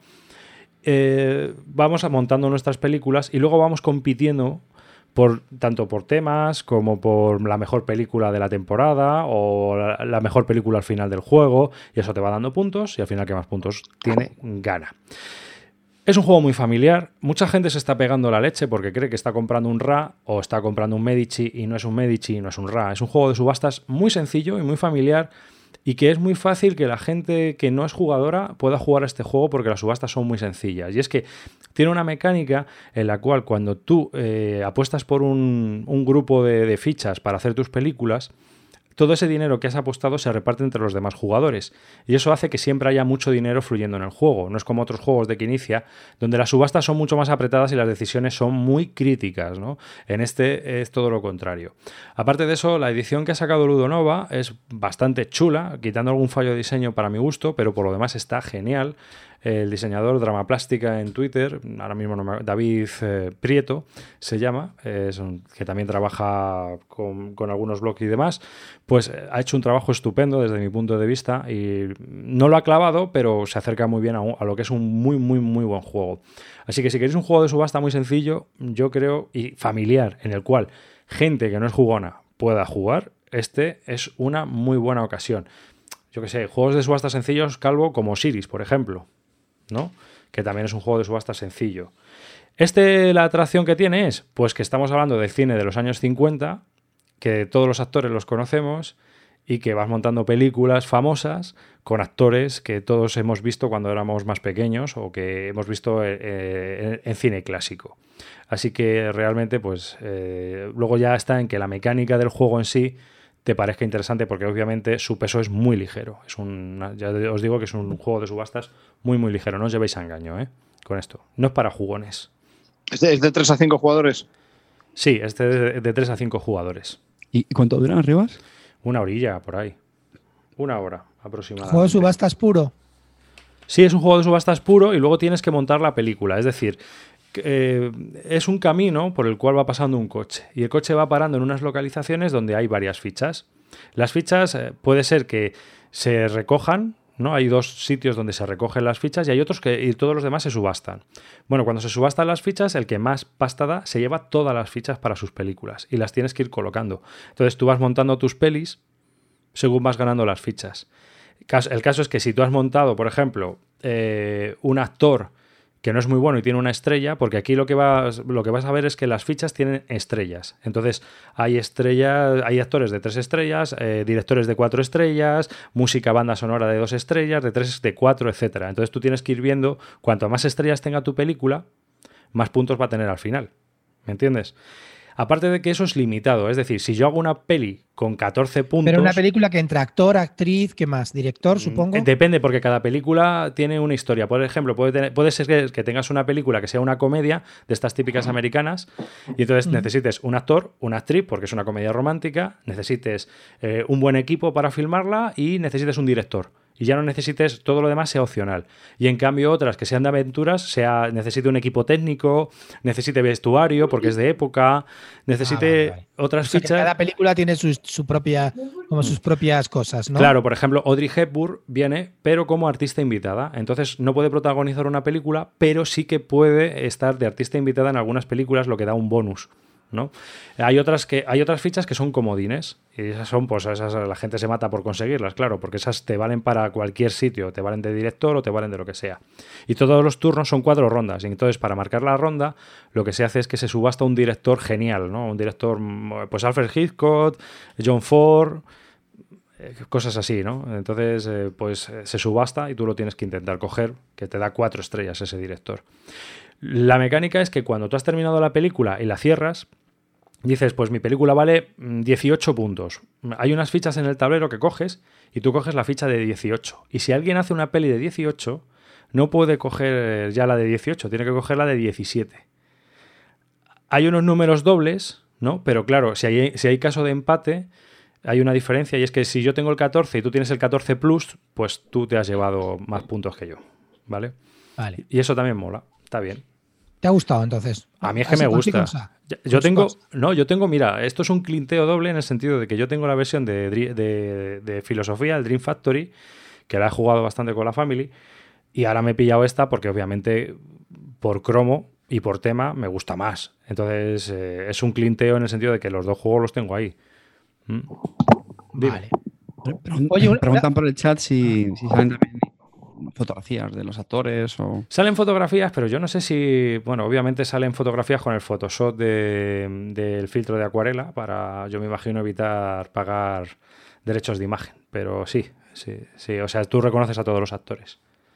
Oye, una cosa, tío. Yo quiero aprovechar y recomendaros un cómic eh, sobre los años 50, ¿vale? Que es, se llama Fade Out, fundido a negro, que es de Brubaker y de Phillips. Es un cómic noir que se trata precisamente de la caza de brujas en los años 50 y de, la, y de las producciones y los rollos que había en, en esos años con los actores y cómo los estudios trataban de encubrir sus mierdas, ¿vale? Es, es el premio Eisner, que es en, los mm. premios del cómic más importantes, a la mejor serie limitada de 12 números. Es un libro cerrado. Si tenéis oportunidad y os gusta el cine de los años 50 y el, y el, y el cine noir, la verdad que ese cómic es impresionante. Se llama Fade Out, fundido a negro, y por 35 o 40 pavos se puede conseguir. Y la verdad que si no habéis leído cómic nunca y pilláis esto, vais a disfrutarlo. Un dibujo alucinante y un guion muy, muy bueno.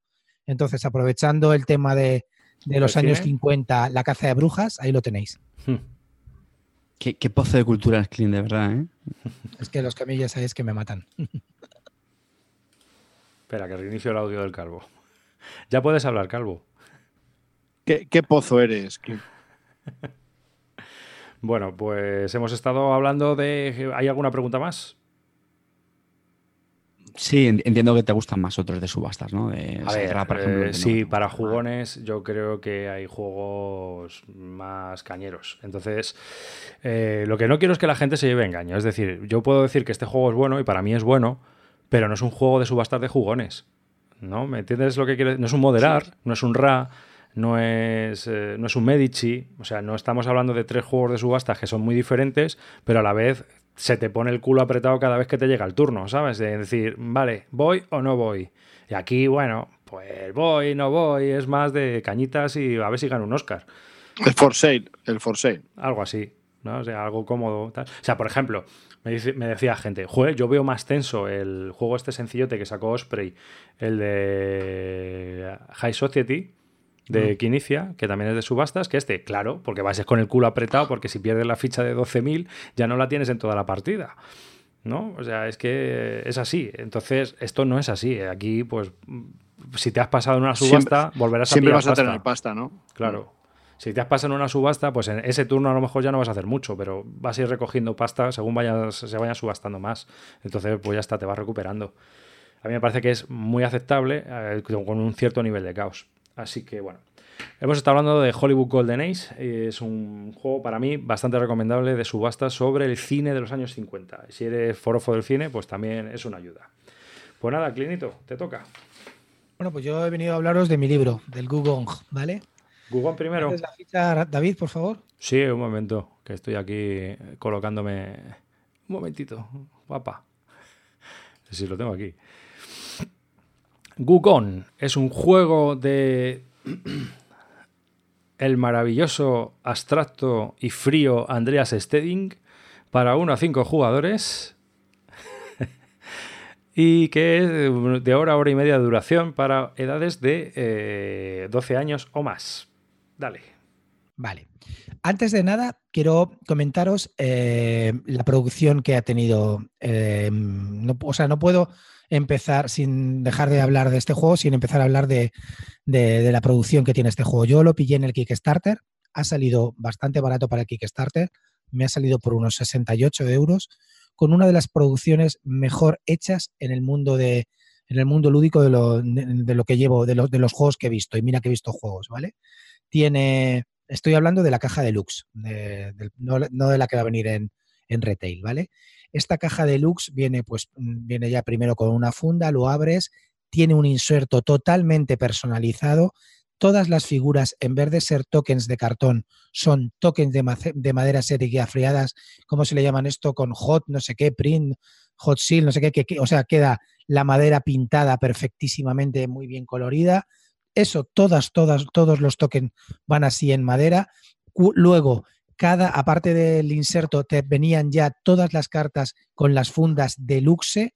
También te venían eh, todos los, eh, todas las piezas que, que tiene cada jugador, y hay cinco, te vienen en una bandejita especial para que guardes todas las piezas en esa bandejita. O sea, es un juego pensado desde, ese, desde el minuto cero.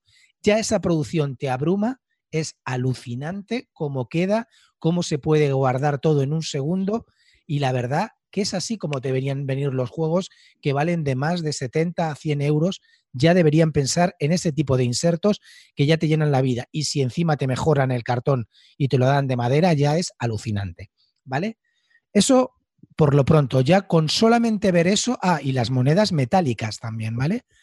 Eh, Dale, ¿y el juego qué tal? el juego muy bien, a mí me ha gustado mucho. Es un euro de toda la vida, no, vamos a ver, lo que siempre hemos comentado, no innova nada, todo lo hemos visto ya, pero está todo muy bien enlazado. A mí la innovación por la innovación no me, no me supone un valor, no me da nada. Hay cosas que son, innova que son mm, muy nuevas y que no me suponen nada o que no me aportan o que no me llegan. Este ya hemos visto muchas mecánicas y están muy bien enlazadas. La sensación del juego para mí es muy buena y en realidad el juego es, una tontería. Tienes cuatro cartas, empiezas con una mano de cuatro cartas y con esas cuatro cartas hay siete zonas en el tablero, cada una de esas zonas con una carta. Tienes que coger una carta de tu mano y ponerla en el tablero. Siempre tiene que ser superior. Y si no es superior, pues tienes que pagar una serie de penalizaciones. Si es superior, puedes hacer dos acciones, la propia de la carta y la propia del tablero. Eso es el juego. No tiene ensalada de puntos. Los puntos son tres cosas. Los que vas consiguiendo durante la partida, un set collection que hay con un- unas piezas de jade que es, el típico, eh, la, la típica progresión de 1, 3, 5, tal, no sé qué, pues al final tiene ese set collection, los puntos que consigues, y luego hay dos losetas en todas las partidas que cambian sobre 8 que, que, que te dan puntos al final de la partida. No tiene más. Aquí hay sota, caballo y rey. Sabes dónde están los puntos, no hay combetes de ensaladas de puntos, no hay nada de eso, y la verdad que lo disfruto cada vez que lo he jugado. Lo hemos jugado ya tres partidas. Las tres partidas han sido muy, muy interesantes. A cuatro es muy tenso, a tres también va muy bien y creo que a dos también va a funcionar. No lo he probado a dos, pero me da la impresión de que sí funciona. El mecanismo de las cartas te engancha. Hay algunas posibilidades, con, sobre todo con la animación, de que puedas conseguir nuevas cartas, es decir, en vez de tener una mano de cuatro, puedes tener dos.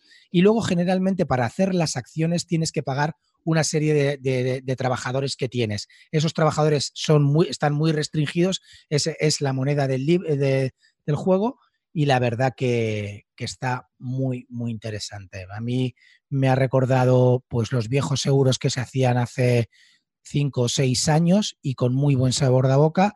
El juego dura muy poco, una hora, hora y media lo hemos terminado. Mm, ¿Reglas? ¿Qué? Muy fáciles. ¿Reglas? Muy fáciles. Sí. Están Pues todas que- muy bien explicadas. Pero Ya es que, digo, es que he visto que el tablero, el tablero tiene como muchas zonas, ¿no? no es, Son es siete explicar. zonas. Siete zonas. Pero es fácil de explicar el juego con Muy siete fáciles, zonas. muy O fáciles. sea, quiero decir zona- que cuando ves, cuando ves las Que sí, imágenes Javi, que es muy fácil de explicar. Vale, vale, venga, ya está. Que sí, sí, son siete zonas y, la- y las zonas, las, las acciones son extremadamente básicas en cada acción. A ver, Subir un tío, track, hacer tal. que este tío hizo el Hansa Teutónica, no el Feudum. No, no, claro. Es- eh, Ansa Teutónica es uno de mis juegos preferidos y a los que les guste la interacción, en Ansa Teutónica hay interacción para dar y tomar, ¿eh? Muy, muy interesante. Clinito, ahí quería llegar yo. Dime. Quiero un top ahora mismo de la leyenda de juegos de Andreas Andreas. ¿Te los canto? Pues el primero para mí es Ansa Teutónica, el segundo es este Gugón, el tercero es el Norberg, el cuarto es el Firenze. Y a ver, no sé, déjame que piense alguno más que tenga este ya tío. está, le- le- le queda Ah, el no, el el- el- no, perdón. Antes del Firenze, el Stauffer Dinastía. O sea, Hansa Teutónica primero, segundo Gugón, tercero eh, el Stauffer Dinastía el cuarto el Firenze y el quinto el Norberg. No, el Norberg, ahora que lo estoy pensando, no. Jo, a mí se me El encanta. Nuremberg, el Nuremberg es que era un juego que estaba bastante bien, pero este, por ejemplo, no me transmitía tanto, ¿no? Está bien. Te, te estoy hablando de, de estos juegos que he dicho, todos están bien, ¿vale? Todos están bastante bien. Creo que es un autor que no es top, no es top, ¿vale? Ya, ya te lo digo claramente, pero que hace unos juegos muy apañados. Y a mí este Gugón me ha dejado muy buena sensación de boca. Ya empezando por la producción, por el precio que ha salido el juego, me parece alucinante. Además, ha venido en español y creo que es un juego que si tienes la suerte de haber pillado esta versión deluxe, vas a disfrutarlo, porque es un, es un lujo, de verdad. Es un lujo por 65 euros encontrarte una caja como me he encontrado yo. Me parece que hoy en día no se fabrica nada ni parecido a ese precio, ni parecido. Eh, perdona, ¿pero cuánto? No sé si lo has dicho. ¿Cuánto? 65. Ah, 65.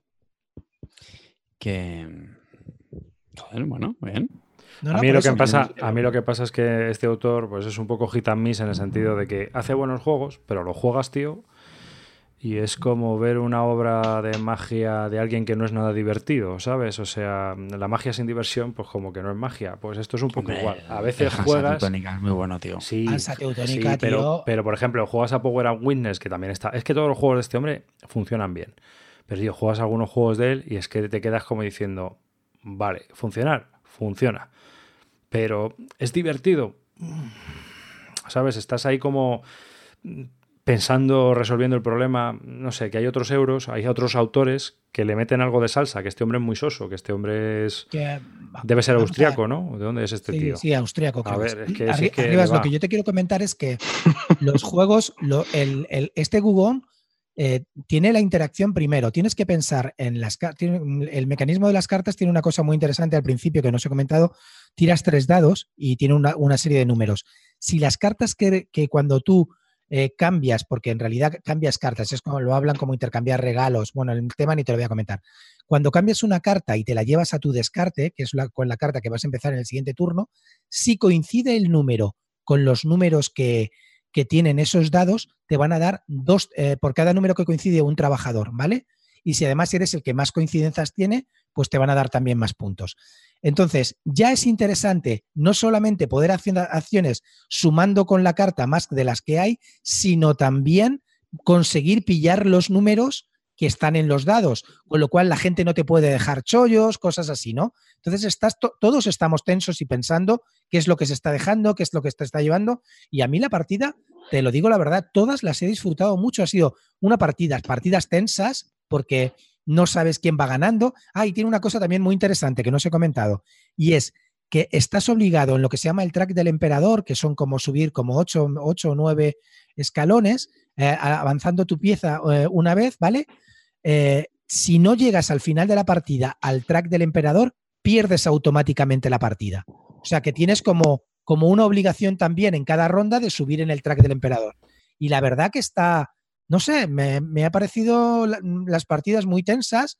Ya te digo, no es un pepinaco brutal, pero que es un juego que me ha dejado muy buen sabor de boca y que recomiendo vivamente, de verdad. Te voy a hacer un par de preguntas. Dime. La primera, hoy por hoy, ahora mismo, ¿Andreas Stedin o Stefan Fell?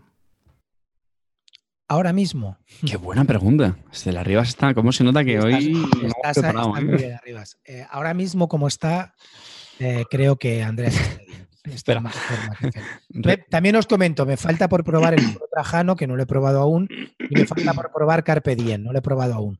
Eh, antes del Foro Trajano y el Carpe Diem, Andreas Stedin. Una vez que pruebe estos dos, pues a lo mejor te diría Stefan Feld, no lo sé. Aún no los he probado los dos. Segunda pregunta, ¿Gugon o Trajan? Trajan. Trajan, Trajan. Trajan es, es muy buen juego, muy buen juego. Trajan es uno de los pepinos de Fel. La verdad que estamos hablando ya, es un juego top, eh, Trajan. eh. Claro. Gugón también me gusta mucho, ¿eh? no, no lo estoy quitando. Estoy a punto de decirlo. Gugón, estoy a punto de decir lo que es, pero me estoy cortando. Territorio Venga, Barton. pero, Es que sí es te territorio Barton. cortando, ¿no? Está clarísimo, ¿no? ¿Qué peso tiene esto? A ver, Eh, yo qué sé, tío. Como, como si todos los territorios Barton tuvieran que ser juegos top, pero vamos a ver. ¿cuál es el peso de esto? 3.26. A ver, dice, es tan árido como ANSA. A, mí el ANSA no me parece árido. De hecho, ANSA, si lo juegas a 4 o a 5, que es como se debe jugar, con menos no se debería jugar, me parece un juego muy tenso. No es nada árido. es un juego donde te están echando constantemente del juego, todo el rato la gente te está echando buscando los caminos. Entonces, a mí el ANSA, desde luego, no lo llamaría árido. Que no quieres entrar en el tema porque a ti, pero es que me hace gracia que, que Netes diga esto, que Netes diga que es un juego árido cuando es el más amante de los abstractos de mierda, que eso sí que es árido y frío, y encima me diga que esto es árido. Es que no me toque la pelota, Pero, tío. Un amante de los abstractos, no me que, que si yo no veo, a ver, que yo no veo que sea un problema que sea árido, ¿eh? que, el juego, que los juegos de este hombre sean áridos. Pues a ver, que, que, parece que ha nacido en Ávila en medio de una ventisca. Sí. pero, pero, pero que tampoco es. O sea, que a mí, que a veces, como dices tú, pues te apetece jugar algo árido. O sea, porque está muy bien hecho. El tío, los juegos, todos los juegos que hace, los hace muy bien. ¿Sabes? Lo que pasa es que, claro, hay algunos juegos que es que yo te digo eso, que, te, los juegas y te quedas como estupefacto diciendo, madre mía, esto es crudo. Es como comerte un filete crudo, ¿no? Pues, estoy totalmente de acuerdo. Estoy totalmente de acuerdo con eso. A mí no me gusta ninguno de este tío, salvo el Nuremberg. El Hansa Teutónica no me gusta nada, pero creo que no puedo decir que es un mal juego. Me parece que está muy bien hecho, pero es que no me transmite nada. Nada. Es que no, Claro, exactamente. No tiene narratividad, son mecánicas ahí. nada, nada, nada. que sí, que es otro, es otro euro. Me podría decir que todos los euros le pasa lo mismo. No. No, pero este tío. Ahora, que el tío es elegante, sí, ¿eh? Que el tío tiene buenos juegos, también. Yo tengo otra pregunta para Clean. ¿Quién integra mejor el tema? ¿El Gugón este o el Nippon?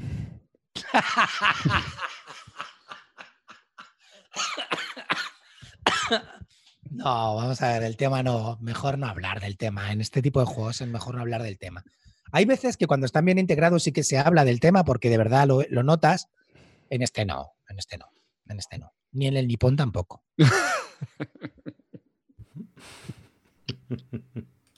Bueno, Pero ya os digo que a mí, mm, sinceramente, me apetece volver a jugarlo.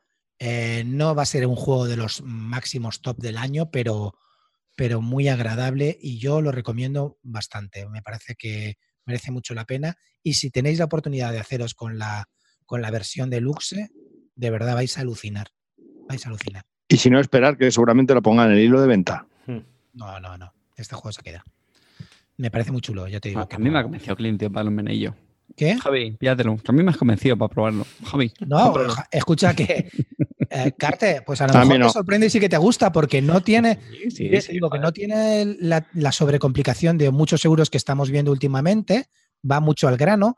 Luego la gente cuando no hay ensalada de puntos se queja. Y en esto es que los puntos son sota, caballo y rey, donde se consiguen, ¿sabes? Entonces, es el, el rollo está en el manejo de esas cartas. ¿Cómo haces el manejo de las cartas y cómo llegas a los sitios y sobre todo cómo luego cumples con el emperador para poder subir?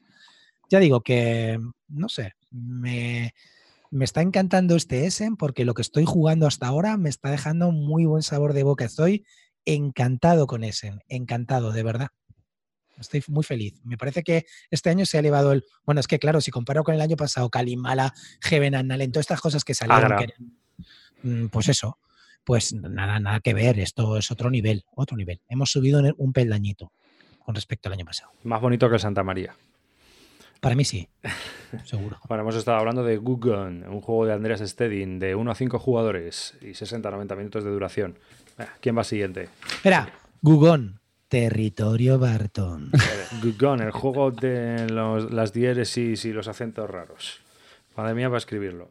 Oye, tuvieron problemas, ¿eh? ¿Sabéis que tuvieron que cambiar el nombre? Se llamaba Forbidden Palace y le tuvieron que cambiar el nombre. City, Forbidden City. Forbidden City, eso, y le tuvieron que cambiar el nombre y se ha llamado Hugon en último momento y, eh, sonando la campana, ¿vale? ¿y el, solitario, tío? No, no, es que vamos a ver, yo tengo una, claro una cosa. Este tipo de juegos en solitario, mm, la experiencia no es la mejor, porque estos juegos están pensados para ser multijugadores. Entonces, el solitario ya tiene que estar muy, muy, muy currado para de verdad engancharte y, no veo el típico solitario, para aprender a jugar. Claro, que sacas cartas y tienes que hacer una puntuación, nada especial, ¿vale? Pues eso, pues lo que dice Calvo para aprender a jugar. Ok. Bueno, hacemos otra rondita arriba. ¿Tenemos tiempo para otra rondita? Sí, sí, tenemos Tiempo. Sí, venga, va. Yo, yo si queréis me abstengo, ¿eh? no os preocupéis. Así aligeramos. Vale. Venga, pues así hacemos una rondita rápida. Venga. O voy yo, me arranco. Venga. Vamos con el Australia de Martin Wallace. Espera, espera, espera, espera, espera, por favor. uno a cuatro jugadores. Australia. Australia, sí, perdón. Australia. Va cargando y ahí ya estamos, Australia. De 1 a 4 jugadores, de 30 minutos a 2 horas de duración. Este hombre cada día hace estos. Y 13 años o más. Venga, dale. Bueno, pues yo tengo la versión de, Kickstarter que viene con algunas mejoras, los tokens y tal, pero bueno, tampoco, tampoco es que sea muy la pena algunas cartas estas, me parece, pero bueno, da igual.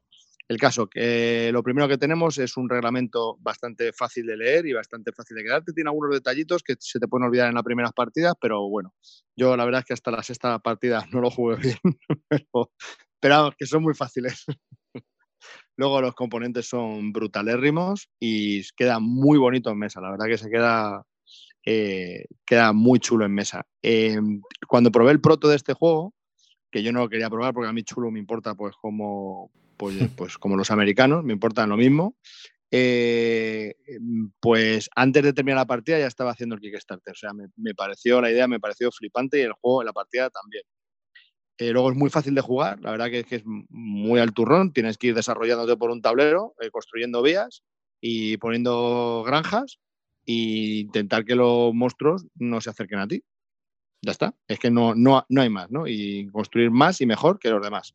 Y ya está, así consigues los puntos de victoria. Y los monstruos también puntúan, ¿no? Algo de eso. Sí, bueno, si los vas matando te dan puntos de victoria. Entonces, eh, cosas sorprendentes, cosas que molan de este, de este juego. Bueno, tiene otro mapa, tiene un mapa por la cara de atrás para menos jugadores, que no lo he probado. Eh, y tiene eh, dos cosas que me sorprenden mucho de este juego. Una, el setup es extremadamente variable, o sea, pueden salir una configuración con monstruos muy de nivel 1 o algunos monstruos de, o muchos monstruos de nivel 2, eh, muy variable, con, muchos recursos o con menos recursos. eso, eso, hace que el posicionamiento inicial en el tablero pues varía mucho. Entonces te puede salir una partida totalmente distinta. El modo solitario es igual que jugar a multijugador, porque al final es tú contra Chulu. Al igual que, jugando en multijugador, pues eh, Chulu también juega y es más difícil que gane Chulu a cuatro jugadores, pero a dos, y a, dos sí es fácil que pueda ganar. ¿no? Porque al final, entre muchos, como los monstruos van a ser los mismos, pues hay más posibilidades de matar a los monstruos, que son los que al final les dan puntos a Chulu si no los matas. Eh, y en solitario es bastante complicado. Todo esto si no sale Chulu, porque como salga Chulu, es jodido. Y luego la otra cosa que sorprende de este juego es el, sistema de combate. Tiene un mazo especial de, cartas que tú cuando te enfrentas contra una unidad, eliges qué unidades vas a llevar a, a, pegarte con y entonces vas sacando cartas y te dice qué unidades le están pegando al bicho, que tiene como una especie de clasificación por monstruos, ¿no? todas las cartas son los mismos monstruos y te dicen si le pegas o no le pegas y si te pega o no te pega y vas sacando cartas hasta que le derrotas o te retiras o te revienta. Y bueno, la verdad que algunos se han quejado de eso, de que si es muy lento, de que si no transmite nada. A mí me gusta, me parece que es rápido y funcional. Y a mí me gusta. Y bueno, la verdad que estamos ante un juego de Wallace que para mí es de lo mejorcito que tiene. A mí la verdad que me gusta mucho este juego. Lo he jugado mucho en solitario, lo he jugado ya a bastantes partidas en multijugador y me encanta me gusta muchísimo. Le he puesto un ocho y medio y se queda en mi colección y me gusta, me gusta mucho. Estoy muy contento. ¿eh? Me lo he comprado. Estoy muy contento con este juego. ¿Qué tal el caos? Me gusta y mato. ¿Qué tal el caos? ¿Cómo lo llevas? Que una partida pueda durar media hora y otra dos horas. Sale yo creo, yo, no, yo creo que se refiere al número de jugadores, que a más jugadores eh, se puede hacer un poquito más largo, pero no, no, no, pasa de la hora y media, ¿eh? No veo una partida Está muy bien, muy bien hecho, ¿eh? Es un juego de económico, ¿no? Con un cruce chuliano. ¿Tú dirías que es el hijo bastardo de Ace of Industry y eh, a Studio Emerald? Hombre, económico, económico. Yo no lo veo económico este juego. ¿eh? Hombre, tienes que poner, llevarla a las minas, poner las vías. es, muy like, es muy like. Por eso digo, un hijo Tiene el rollito este del tiempo, ¿no? del, Sí, bueno, luego tienes pues eh, la, selección de acciones en tu turno lo que haces es, si otra de las cosas curiosas que tiene es que en tu turno eh, tienes una serie de cubos que puedes ir, tienes un montón de acciones por hacer, entonces tú para hacer una acción pones un cubito y haces esa acción y eso te consume, depende de la acción que sea, tantos puntos de tiempo. Entonces avanzas en el track de tiempo, tu cubo, pues tantos como indique la acción que realizas. Entonces hasta que no te vuelve a, no te vuelve a tocar a ti, hasta que el tu disco, no está en el primero, no está el primero. Entonces, si haces Es una lo ha reciclado del Tiner Trail y lo ha reciclado del Tebas, el cabrón. Pero Sí, está muy bien hecho porque si quieres repetir la acción, tienes que poner otro cubo, o sea, dos cubos y uno de ellos es una moneda. Entonces, mm, pues sí puedes seguir haciendo acciones, pero al final pues te va a ir costando pasta, ¿no? Y las monedas es muy, muy escasas aquí. Hombre, Porque pero las monedas que- las necesitas para comprar tropas que son muy caras y no hay mucho dinero. que igual la reciclan tampoco es novedad, ¿no? No, no. Ah, bueno. Ojo, una cosa. Sí, pero que, pero que está muy bien implementado, que, está, que, que, que mola todo. Entre el setup, que mola un montón, que cada partida es totalmente distinta. El, el combate, que tienes que decidir si te pegas o no te pegas, porque al final son puntos de victoria, pero a ver en qué momento te pegas. Hay otra- yo ya en las últimas partidas he empezado a ver que en muchas ocasiones es mejor no pegarse, seguir construyendo si no te afecta mucho y que ya venga el monstruo a pegarte, porque así no gastas la acción. Si se mete en tu. O sea, si sabes que vas sobrado, que se meta en tu granja principal y que y así le pegas y te lleva los puntos. Pero has ganado alguna partida, cabroncete. Sí, sí, sí, sí. ¿Sí? Sí, sí, sí, sí, sí. Sí, este sí, este sí, pues le he pegado mucho y es un juego que, que me pasa con pocos, ¿eh? pero que desde el principio le, he- le he entendido y sí le puedo saborear porque sí, no, no juego mal, a este no. Y Oye, una cosita. El tema. Eh, Perdona. Está, dale, dale, dale tú. Que te he No, no, habla, habla, termino. No, el no, tema no, mola, coño, porque este es unos granjeros que vas construyendo granjas y hay los monstruos de Chulu que se levantan y eh, porque te quieren comer la granja. Pero tú Muy que, bien eres, integrado. tú que eres anti-chulu y ahí si sale chulo empieza a oler a pescado. ¿Qué, ¿Cómo lo ves el tema? Bien, bien. Te digo que no me gusta chulo y, me- y este le juego con. Muy bien, está muy bien. Las ilustraciones son súper chulas. Luego tiene también. Te puedes pedir el favor de personajes, que son cartas que te quedas tú y que te pueden dar un beneficio al final de la partida o un inmediato o a lo largo de la partida. Y son, son como, no sé, son 40 personajes distintos, 40 cartas y todos hacen una cosa distinta. Que está, es que está muy chulo. También puedes ir consiguiendo cartas. Mola. Dime, Carte. Calvo, di la verdad. ¿Qué tienes que decir del sistema de combate? ¿Se te hace tedioso? A mí no, yo ya lo he dicho, que a mí me, me encanta ese sistema. Me parece muy original y, ¿Cómo es? y me. Pues eh, me enfrento a una unidad, entro en este, hago la acción de pegarme, Sí. y entonces voy sacando cartas y entonces siempre voy mirando en la misma, en la misma línea donde esté ese monstruo al que estoy pegándole. Entonces, en la parte izquierda, en el centro de la carta vienen todos los monstruos, ¿no? De arriba a abajo. En la parte izquierda te dice para cada uno las unidades con las que le estás haciendo daño y en la parte derecha el daño que te hacen a ti. Tú lo único que tienes que hacer es sacar carta y ves en esa línea del monstruo con qué unidades le pego. ¿Esas unidades las llevo yo? Pues le hago un daño y le pongo un cubito en la unidad, en, en el monstruo. ¿Qué me hace a mí? Pues me pongo yo cubito en mi unidad que me ha hecho daño. Y vuelvo a sacar carta. Es un push your luck también. De todas formas, tío, creo, y os lo digo la verdad, me falta solamente probar el Australia y me lo he comprado ya en cuanto oí lo del calvo porque ya me viene arriba. Creo que Wallace ha vuelto a coger la forma. No sé si ha dejado los gin tonic, no sé si ahora que ha cerrado su compañía está mal liberado y no tiene problemas económicos, eh, pero creo que Wildlands le ha salido muy crema.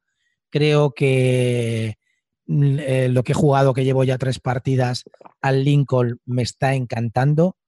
Y este tiene muy buena pinta y sé que me va a gustar mucho. Entonces creo que nuestro amiguito Wallace ha vuelto a Back. pillar la forma, tío, y, y me alegra enormemente, porque la verdad que Wallace es uno de mis preferidos. Y creo que tengo todos los juegos de él, menos muy pocos me faltan para, no- para tenerlos todos. Nada, que, sí- que sí, como conclusión yo diría que, que es un juego que, que debéis probar, que, que mola mucho, que es muy fácil de jugar y tiene esa tensión contra Chulu, tiene muchas mecánicas que están muy bien y muy interesantes, incluso la de combate, y es un juego muy, muy, muy recomendado. Y en solitario va muy bien también. Y tienes varios modos de juego con dos partes, de- con dos escenarios distintos, o sea, muy bien. Muy bien, pues nada. y- están preguntando por aquí, venga, os animáis rápido. Un top 5 de Wallace. a día de hoy. Nos lo tendríamos que preparar, ¿no? Yo creo que cada uno. Que Wallace tiene mucha crema, ¿eh? Que- Sí, la verdad tiene es que muchos tiene juegos, ¿eh? sí. Wallace tiene mucha, mucha crema, ¿eh? Os lo digo de verdad. ¿eh? El Wallace, yo me pongo a mirar la colección, tío, los juegos que tengo. Hay juegos que ha hecho que son una puta mierda, ¿eh? Mitotopía, toda esta cosa, toda la basura esta que hizo y tal. Yo tengo un top 3, yo sí. Venga, va, cuenta. Aparte es que están en mi top 10, o sea, tres de ellos. O sea que el, el Age of Steam este, por supuesto, se me parece el pepinaco, el London y el Age of Industry. Joder, eh, mm, Javi, de verdad. Venga, vamos a arreglar esto. Voy a coincidir con amarillo. Yo creo que mi top 1 es a Steady Emerald, 2 Brass y 3 Age of Steam, aunque tengo la sensación de estar dejándome otro, algún otro pepino. Pero Uf. sí, esos tres, vamos, ni me los pienso. Hombre, yo tengo claro que Studin Emerald y Brass los tengo que poner. No sé a qué nivel pondría Ese, ese- también mi duda. sobre el primero o el segundo. Studin Emerald y Brass, desde luego, son, son crema pura para mí. Y aparte que el Studin Emerald tenemos ya vicio, cada vez que nos juntamos entre todos nosotros lo jugamos y la verdad que es muy crema. Y no sé, también me gusta mucho, aunque no os lo creáis, el- la Few Acre of Snow. Me la pela enormemente lo del martillo de Halifax. Eh, Si te gusta, sí, te la pela, sí. Claro, me la pela enormemente. Y luego creo que lo del martillo de Half Halifax, pues es eso para los tíos que son unos amargados de la vida, que juegan solamente a un juego y que quieren romperlo, juegan a romper reglas y hacen tácticas extremas de nada. Luego Como yo lo voy a jugar cinco partidas, pues el martillo como que me queda lejos, ¿sabes? Entonces, eh, la verdad que lo disfruto mucho, me gusta mucho la mecánica y me gusta que fue de los primeros que integraron tablero con deck building. Y me gusta. Y además te da la sensación de ser un juego de guerra, de verdad. Hay combates súper tensos en el tablero. Y nada, así es que es, es muy crema, es muy crema. Cuando Wallace se pone y está conectado, hace juegos que son muy buenos. Una chorradita como el Teeners Trail, que es un juego de apuestas que ya Ese es muy bueno. veo las apuestas y me entran ganas de vomitar directamente. Me gusta muchísimo ese juego también, macho. Venga, voy a dar yo mi top 3. Hit Z Road, Dogfight y espera que estoy pensando. Dogfight, Mundo el Disco. de la Mundo Brujas, Disco. el de la Brujas, ese que sacó de el la Brujas. Ese, ese, ese. Y el de los monos. Sí, Es hombre, que el la verdad que el el- tío, macho, el también ha sacado cada. El Toledo, sacado cada Toledo, mierda Toledo esta. es crema. Yo no lo he jugado, pero creo que es posiblemente el juego del que peor fama he visto, tío. O sea, no conozco a nadie O el de los que orangutanes. a, a parir a ese juego, tío. Pues nada, eh, Clinito, ¿sigues tú con Lincoln? Hablando de Wallace. No, si queréis lo dejamos ya para la semana que viene y. Y hablamos de. Lincoln la semana que viene. ¿Qué? Sí, hablamos de Lincoln ya la semana que viene. Vale, con más partidas y todo eso. Yo también, así, Sí. así hablamos. Es que, es que quiero hablar con, porque tengo ahí una duda que me está concomiendo y quiero y quiero jugar dos partiditas más a ver si luego. Vale, vale. es- yo, yo que me iba a meter contigo, me, me había preparado el tema y todo. No, no, no, pero prefiero guardo. la semana que viene. Es que estoy a punto de decir una cosa que no quiero decirla una hasta que no lo pruebe más, ¿vale? Vale, vale. La Bueno, semana pero que escucha, ¿Pero bueno, buena o mala? programa lo hablamos. Yo tengo una mala. escucha, haz como en el Rincon Legacy, le dices que ya no está grabando y entonces lo, lo casca. bueno, ¿Pero es chicos, buena o mala la cosa? que nos despedimos. Es que no, macho, la verdad que lo de- me encantó el, el programa que en el Rincón Lagazi me lo pasé muy bien. Se notó que no era seguidor de, del Rincón demasiado, pero que la verdad que me sorprendió enormemente. Me encantó la gente allí y la comunidad que tienen allí montada es alucinante. Así es que un saludo para ellos. Muy buen trabajo, chicos, y seguir así. Y da gusto que. Y bueno, nada, tú, Carte, vas este miércoles, ¿no? No, no, al final es el. Lo hemos dejado la siguiente porque, por cierto, no lo hemos dicho. La semana que viene aquí en Madrid son las, Ah, las Game On. Y Las Agamenón. yo- ¿Eh? nada, gilipolleces mías. No, la han pasado para la, para la semana que viene. Pero sí, sí, en principio. Vamos, mm, tampoco voy a decir nada, a ver si le voy a hacer el spoiler a, a Javi, pero el programa no sé si será secreto o no, pues acaso no voy a decir nada más. Pero vamos, que lo sepáis que la semana que viene, pues según están las Game On, pues yo todavía no sé si iré el sábado o el domingo, y fíjate, a lo mejor voy los dos días. ¿Arriba vas a ir tú este año a las Game On o no? Sí, el sábado. Mira, pues si vas tú el sábado, intentaré yo también el sábado, tío. si el sábado. Me llevaría a Pablo. Yo sí, yo me iba a llevarme a Paula. Porque la verdad es que yo allí el año pasado lo que más disfruté fue jugar con él allí los juegos que había. Au- Aunque creo que este año han rebajado un poco las movidas para la, la tarifa de entrada, porque la verdad es que el año pasado era, caro. Era caro. Macho, a mí, mira, os voy a comentar una cosa en las Game On. Yo hubiera ido, pero me toca, ya sabéis que soy un, un jugador empedernido del, Ya. Pero es que el El sistema allí no te va a gustar. Arcane LCG, ¿vale? Sí. Entonces, resulta que hay un pack que ha sacado Fantasy Flight Game para las noches de Arcan, que las van a hacer en la Game On, y no hay para todos, tío. No hay para todos. ¿Por qué no, macho? Si yo a, mí, yo, a mí no me importaría pagar más. Yo quisiera llevarme el pack poder irme allí, jugar una noche, pero llevarme el pack si entro, ¿sabes lo que quiero decirte? No, Pago, no pago un extra o lo que sea, me lo cobran, pero me lo llevo. No, si te tienes que pasar la aventura con no sé qué, venga ya, tío, no me jodas, macho, de verdad, ¿sabes? No me gusta nada eso, tío. No me... Pero eso que es como una expansión. Ya no voy, de hecho estoy cabreado, ya no voy, que les den por culo, tío, así de claro. Iba a ir a, la- a las, a, a las noches estas de Arkham, pero que les den por culo, o sea, vamos a ver, a mí, no me- a mí pagar ya sabéis que no me importa. Si tengo que pagar, pues pago la entrada y sé que pagar un extra más por llevarte el pack, pero coño, que te lo puedas llevar, joder. Digo yo, ¿no? ¿O qué? Pues nada, ni eso. ¿Sabes? No sé. Se te riza más el pelo, el ricillo ese de Clark Ah, cuando te Eso, cabreas. a la mierda gustas- las Game On no voy a ir por- porque estoy cabreado porque no me dan el pack del, del LCG. Bueno, no es que me lo den, sino que yo lo quiero pagar y entrar, o sea, participar una noche y pues no sé, y si lo pagas, pues te llevas el pack y, y si no quieres, pues si no pagas extra, pues no te lo lleves, pero eso de tener que ir allí para jugártelo, pues no sé. Bueno, Qué guapo estás llama- cuando te enfadas. Se llama contenido promocional, ¿no? Pues eso es como si te No, no, es que porque en, en- en las, en Horror de Fantasy, tú pagas y te lo llevas, ¿vale? Ya está. Es que sería lo suyo, coño. O sea, tú pagas y te lo Que llevas. no jodas. Pagas y te lo llevas, tío. Aquí no. Aquí tienes que pasarte las aventuras con no sé qué, ¿sabes? Tu Carte, aprovecha ir a este en los estos años a las Game On que, que Paula entra gratis.